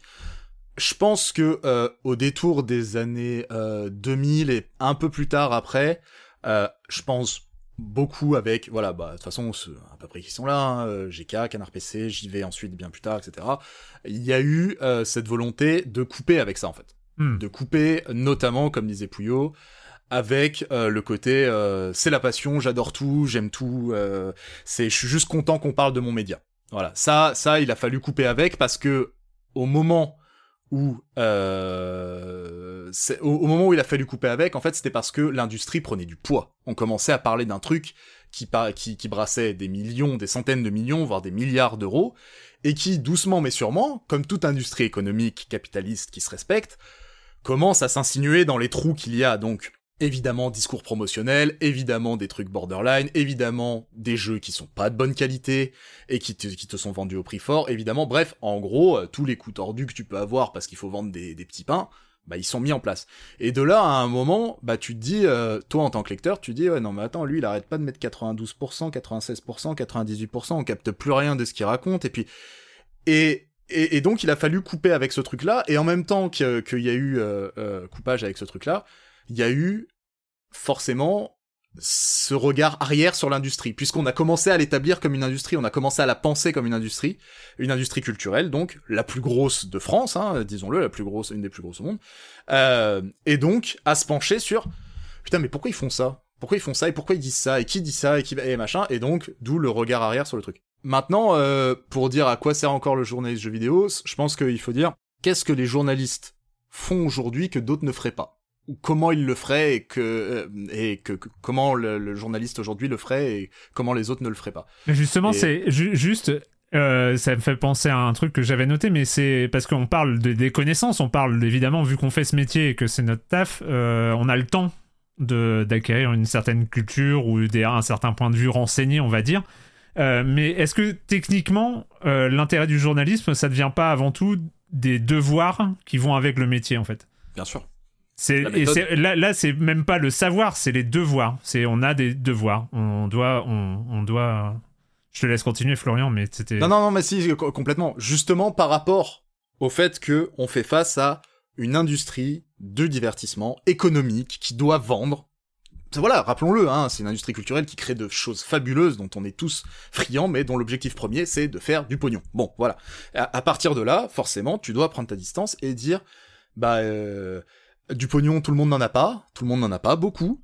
Euh, 60 balles, 70, 80, ça vaut de l'argent euh, des abonnements, des trucs, des machins, maintenant, euh, des plein de choses. Euh, euh, au-delà de ça, il faut, il faut pouvoir dire, euh, ça représente des efforts pour les gens et il faut, il faut pouvoir euh, couper avec ça. Et je suis complètement d'accord avec toi. En fait, euh, il y a la, la méthode change tout. Enfin, c'est un des pivots de, du fait qu'il change tout. Mm. T'as la déontologie journalistique, c'est un truc. Voilà, c'est là, ça s'appelle la déontologie journalistique. D'autres peuvent l'avoir. Un youtubeur peut avoir une déontologie journalistique, ça ne change pas. Mais le journaliste est censé l'avoir de sûr. Il est censé l'avoir de sûr, il est censé ne pas y avoir de connivence, il est supposé traiter son sujet avec distance, critique s'il le faut, il est censé, euh, euh, voilà, tout, tout, toute cette, euh, faire, euh, par exemple, avoir une méthodologie de travail, aller chercher, aller cro- croiser ses sources, en juger de la fiabilité, etc. Tout ça, j'apprends rien à personne. Euh, tout ça, c'est uniquement garanti, théoriquement, par le boulot de journaliste. Hmm. D'autres peuvent le faire, mais théoriquement, il y a que ce boulot-là qui, te le- qui est censé te le garantir. Et, Après, euh, euh, rajouter une petite chose, euh, il y a aussi quelque chose qui s'appelle le travail avec les éditeurs, qui est très compliqué et qui demande justement cette distance, à la fois un rapprochement avec, parce que on a besoin des éditeurs pour un certain nombre de choses, notamment les previews, parfois les tests, même si des fois on peut réussir à avoir les tests autrement, euh, ou alors euh, pour euh, aller à voir tout simplement un jeu ou avoir accès aux développeurs, parce que généralement tout est sous scellé et c'est très difficile d'avoir des gens qui travaillent sur des euh, triple A ou des quadruple A euh, comme ça juste en envoyant un mail. Ça peut arriver, hein, mais Mhm. généralement on nous renvoie directement parce qu'on peut faire des, des demandes. hein. Euh, n'importe quel journaliste peut faire n'importe quelle demande à, à n'importe quel développeur et on pourra euh, soit avoir un contact, soit on nous renverra directement euh, au RP. Euh, et à ce moment-là, il faudra négocier pour voir de quoi on veut parler, sous quel angle, etc. On sait d'avance plus ou moins si euh, on va avoir euh, des informations ou pas, s'ils accepteront de discuter de ce sujet ou pas. Et donc en fait, tout le tout le métier de journaliste, c'est aussi euh, et de rédacteur en chef, c'est celui de réussir à avoir être suffisamment proche des éditeurs dans le sens euh, comment dire en communication avec eux, tout en étant suffisamment euh, éloigné d'eux et euh, pour avoir un, un point de vue extérieur à tout ce qui se passe. Ça veut dire qu'on sait quelle est notre relation, notre relation avec les éditeurs, on sait qu'on a besoin d'eux, mais en même temps, eux aussi, ils ont besoin de nous quelque part pour qu'on parle dans leur jeu, même si on a euh, très, euh, on a très peu d'influence euh, sur les ventes, on le sait, hein, euh, c'est pas avec, euh, euh, je sais pas combien vendent de Canard PC et JV, mais euh, même, même Gamecult, avec euh, 12 000, euh, 12 000 abonnés, on, on sait qu'on n'a pas une influence extrême, mais néanmoins, euh, nos lecteurs cherchent à avoir notre avis ou à savoir un peu plus grâce à nous sur le sur le jeu vidéo.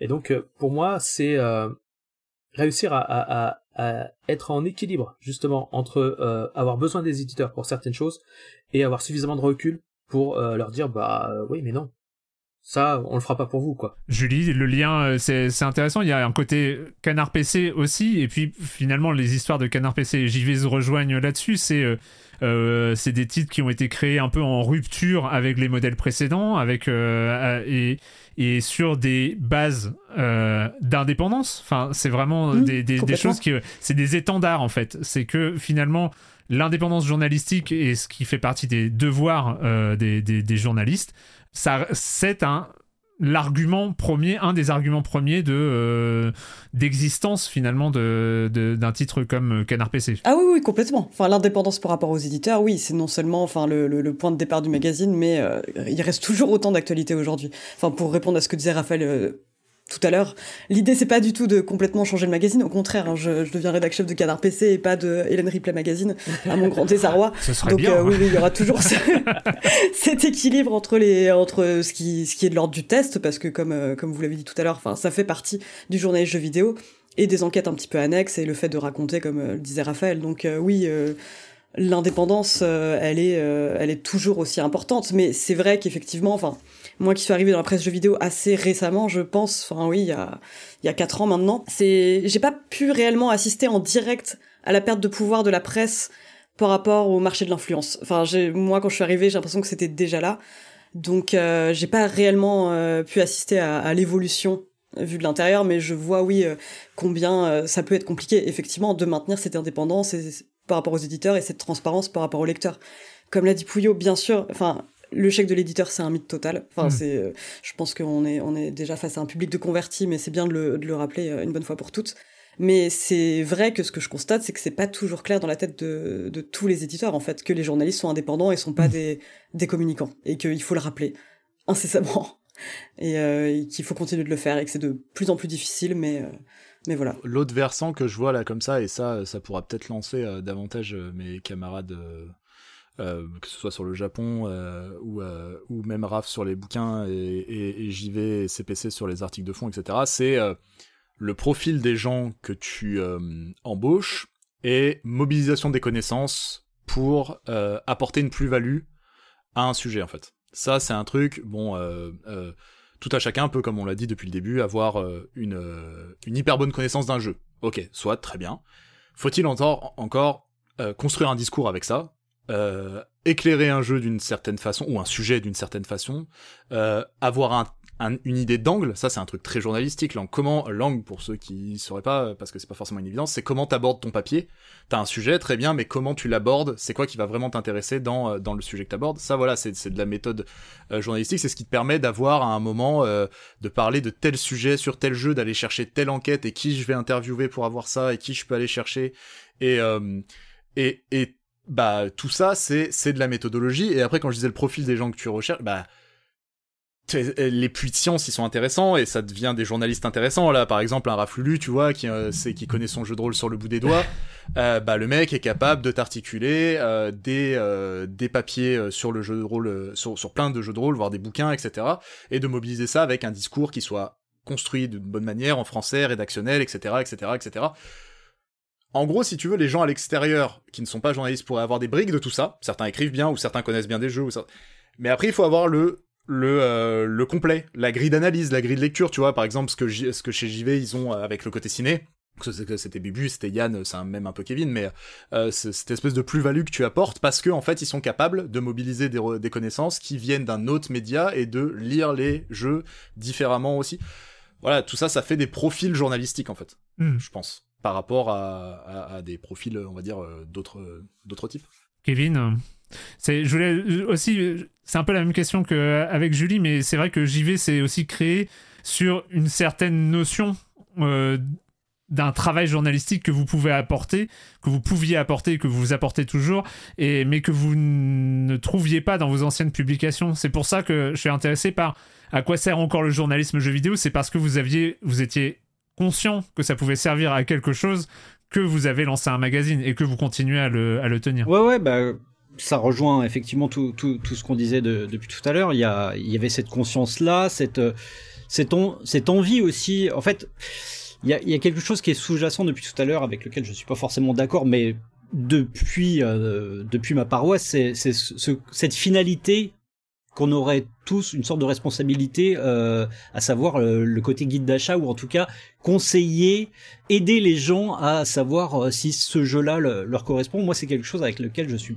personnellement, en tout cas, euh, assez en, désaccord. J'ai jamais envisagé moi euh, ce, ce métier comme ça. Je, je, je- ce, ce n'est pas ma vocation.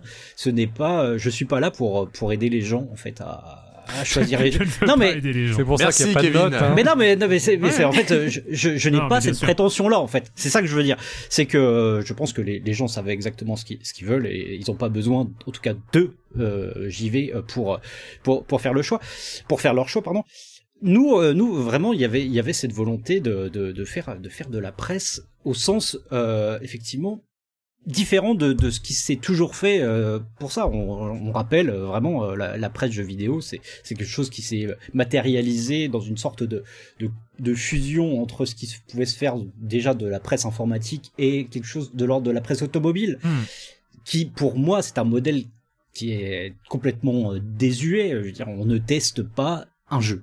Moi, je suis désolé, mais c'est quelque chose que je, je c'est pour ça. que Je Ah suis vraiment- ouais Ah ouais, baston, hein. on ne teste pas un jeu. Je, je, je, je le maintiens. euh, C'est, c'est, on n'est pas là pour euh, pour euh, pour parler de ses jantes ou de, de son levier de vitesse. Pour moi, c'est, c'est, c'est quelque chose qui est fondamentalement euh, euh, très différent. Et je pense qu'il y avait aussi cette cette velléité là au, au début quand on a quand on a pensé JV, c'était alors avec euh, peut-être toute la prétention et l'inconscience euh, dont on était capable euh, il y a dix ans, aujourd'hui peut-être qu'on serait un peu plus réaliste, mais en tout cas il y avait cette idée de, de couper court à tout ce modèle-là qui euh, qui n'avait à mon sens plus lieu d'être, euh, ce qui n'enlève rien à ce que peut faire un Digital Foundry de son côté, etc. Mais enfin je veux dire moi à titre personnel, je ne voulais pas de, de ce côté euh, décortiquer le jeu, etc. Moi, j'avais vraiment envie de parler de tout, cet écosystème-là sous différents, euh, sous différents aspects, euh, mettre en valeur les gens qui, qui font vivre cet écosystème, euh, développeurs, enfin tous, ces- tous les aspects créatifs du, milieu, et, et comme ça d'avoir des angles différents d'attaque sur, sur, sur le sujet. Mais je le répète, dans le magazine, on donne nos avis, on fait des Mm. critiques, mais c'est un peu bête dit comme ça, au sens où elle n'engage que nous, mais je veux dire, moi, ce qui m'intéresse, c'est pas. Typiquement, j'aimerais que la lectrice ou le lecteur, à la fin, ils, se disent pas euh, ce jeu-là, euh, on me conseille de l'acheter, mais ok, je comprends ce que ce journaliste-là a voulu dire à propos de ce jeu. Euh, pour moi, c'est la, la grande différence. Euh, c'est la grande différence entre euh, faire de la critique et faire du test, ou en tout cas faire de la critique et faire euh, du guide d'achat. Eh ben, moi, ce que T'es viré. Je m'inscris Non, mais totalement on pourrait en faire faux. un débat de deux heures euh, en plus Non, mais eh, il fallait bien mettre un peu de sang. sur euh, ouais ce qui est le whole game euh, journalisme, Ah mais, ouais. mais bien sûr, ouais, là, Le mec ouvre des débats dans le débat. Là, là, aussi, ouais, là. t'ouvres un énorme débat à trois minutes de la fin, c'est c'est parfait. Ouais, ouais, c'est pas. Est-ce non, que, mais est-ce que t'arrêtais pas- pas... de dire qu'on était tous euh, confrères, qu'on était tous amis. Toi, t'es non, un connard, mais en même temps, ça montre aussi que euh, que cette é- cette émission qui vient euh, qui vient de se lancer euh, Gâchette gauche, il y a des débats, il y en aura, euh, il y en aura d'autres. Évidemment, euh, cette cette question-là, à quoi sert encore le journalisme jeu vidéo? Je peux vous le dire, c'est un peu troll de pas balancer ça à la, première émission. Il y a, c'est tellement une question gigantesque que c'est même la raison d'être peut-être de euh, Gâchette Gauche. Euh, c'est de le traiter tous les mois, euh, de, euh, de parler de à quoi sert le journalisme jeu vidéo sous différents angles, en parlant de l'industrie du jeu vidéo, en parlant des jeux eux-mêmes, en parlant des, du journalisme et de, des médias et ce genre de choses. Bref, il y a tellement de sujets à venir euh, dans les mois qui viennent. Bah écoutez, c'était, je pense qu'on va s'arrêter là, même si je le sais, on n'a fait qu'effleurer les sujets. Moi, je voudrais remercier énormément euh, Pouillot et le père euh, de nous avoir accompagnés euh, pendant pendant cette première émission. J'ai l'impression que j'ai l'impression que c'était cool, que les gens ont apprécié. J'ai l'impression aussi qu'on aurait pu passer 4 heures à vous écouter aussi. On va nous reprocher, je pense, d'avoir d'avoir un peu coupé court parce que parce que voilà, il y avait sans doute énormément d'autres choses à raconter parce que c'est des choses que vous avez vécues de l'intérieur et que c'est la première fois que vous en parlez, même si vous avez déjà répondu à quelques questions de journalistes de presse écrite et ce genre de choses. Mais euh, c'est les gens avaient, hâte de vous entendre, euh, de vous entendre là-dessus. Mais voilà, on a, on a, on va pas faire 4 heures de, de stream. Et, euh, puis voilà, on va se retrouver de toute façon, on, va se retrouver euh, bah, très très vite, si tout va bien. C'est le mois prochain. En tout cas, euh, merci à toutes et à tous euh, de nous avoir suivis. Euh, C'était le premier numéro de Gâchette Gauche. Et puis, bah, on se retrouve en février. Merci, merci Julie, merci Kevin, merci Raphaël, Bye. merci, merci. Nicolas, merci Florian. Merci, merci beaucoup à, toi, à vous. Ciao.